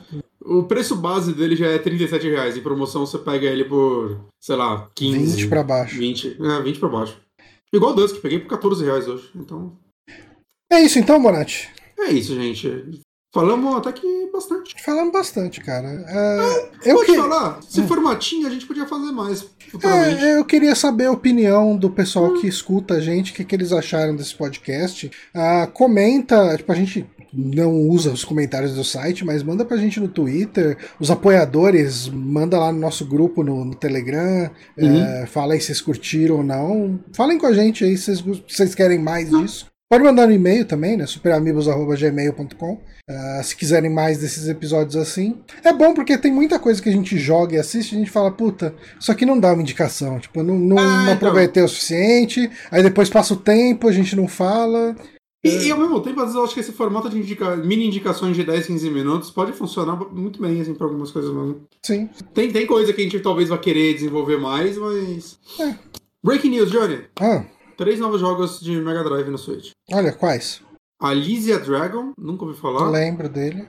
É, Pelo videozinho aqui parece um meio Castlevania, não sei. É, É, mas Burning é uma Oasis. plataforma. Eu acho que a Lysia Dragon chegou a sair pra arcade, mas eu não tenho certeza. Burning Oasis, é, Burning Oasis, não, Beyond Oasis Tá? e Earthworm Jim. Esse é um jogo. O Beyond Oasis é um jogo que o pessoal. Assim, ele tá sempre em coletâneas de Mega Drive. Uhum. Eu tentei jogar ele uma vez, não rolou. Eu Não. acho que ele. Assim, eu posso estar enganado, mas eu acho que ele tem. Ele tenta um pouco ser um clonezinho de Zelda, no lance Hum. de pegar habilidade numa dungeon que você vai usar Ah, pra. é o que eu senti quando eu joguei ele em alguma coletânea, mas eu joguei tipo 10 minutos. Mas eu achei ele muito feio. Ele é feio.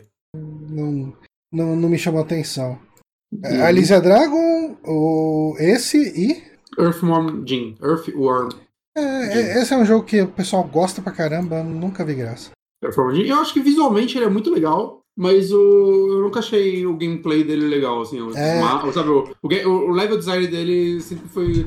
É confuso Ele é- demais, é, eu não, não gosto. É, Ele é, ele é aquele jogo de plataforma triste dessa Uhum. geração. Né? Você olha pra ele, é tudo meio triste. E- Ele é aquele jogo de plataforma que saiu pra Mega Drive, que você tá andando com o personagem, você vira da esquerda pra direita, a tela anda, dá um- uma volta pra andar pro outro lado, que dá até tontura. Principalmente se você fica indo pra esquerda, pra direita, direto. É tipo, se, se você pegar ele pra jogar, você vai saber do que eu tô falando. Mas E- tinha muito jogo de Mega Drive que era assim, tipo aquele Pitfall The My Adventures era assim também. Eu, eu sempre ficava puto com esse tipo de mecânica de câmera de jogo de Mega Drive. E é o típico jogo que você olha pra ele, assim, você joga ele e você entende o que faz bons jogos. É. Saca? Você, você começa Assim, a pensar em 300 outros jogos. De... Ele, ele é- eu não vou falar que ele é ruim, É, né? Porque é ele exato. tem uma fanbase, mas eu sempre achei ele chato de jogar. É, assim, eu imagino que pra quem gosta ele deve ser maravilhoso, ele nunca É. me pegou. Exato. Mas é isso então, gente. A gente vai ficar por aqui. Mandem um feedback sobre esse formato, a gente quer saber de vocês. Uhum. Ah, e a gente volta na semana que vem com um Rádio Sete Pele sobre o Cubo. Teremos a presença de Karina Marque e do Berger. Berger confirmou também que vai participar com a gente. Boa. E então, vemos vocês lá. Ah, então, até mais. Falou! Parou!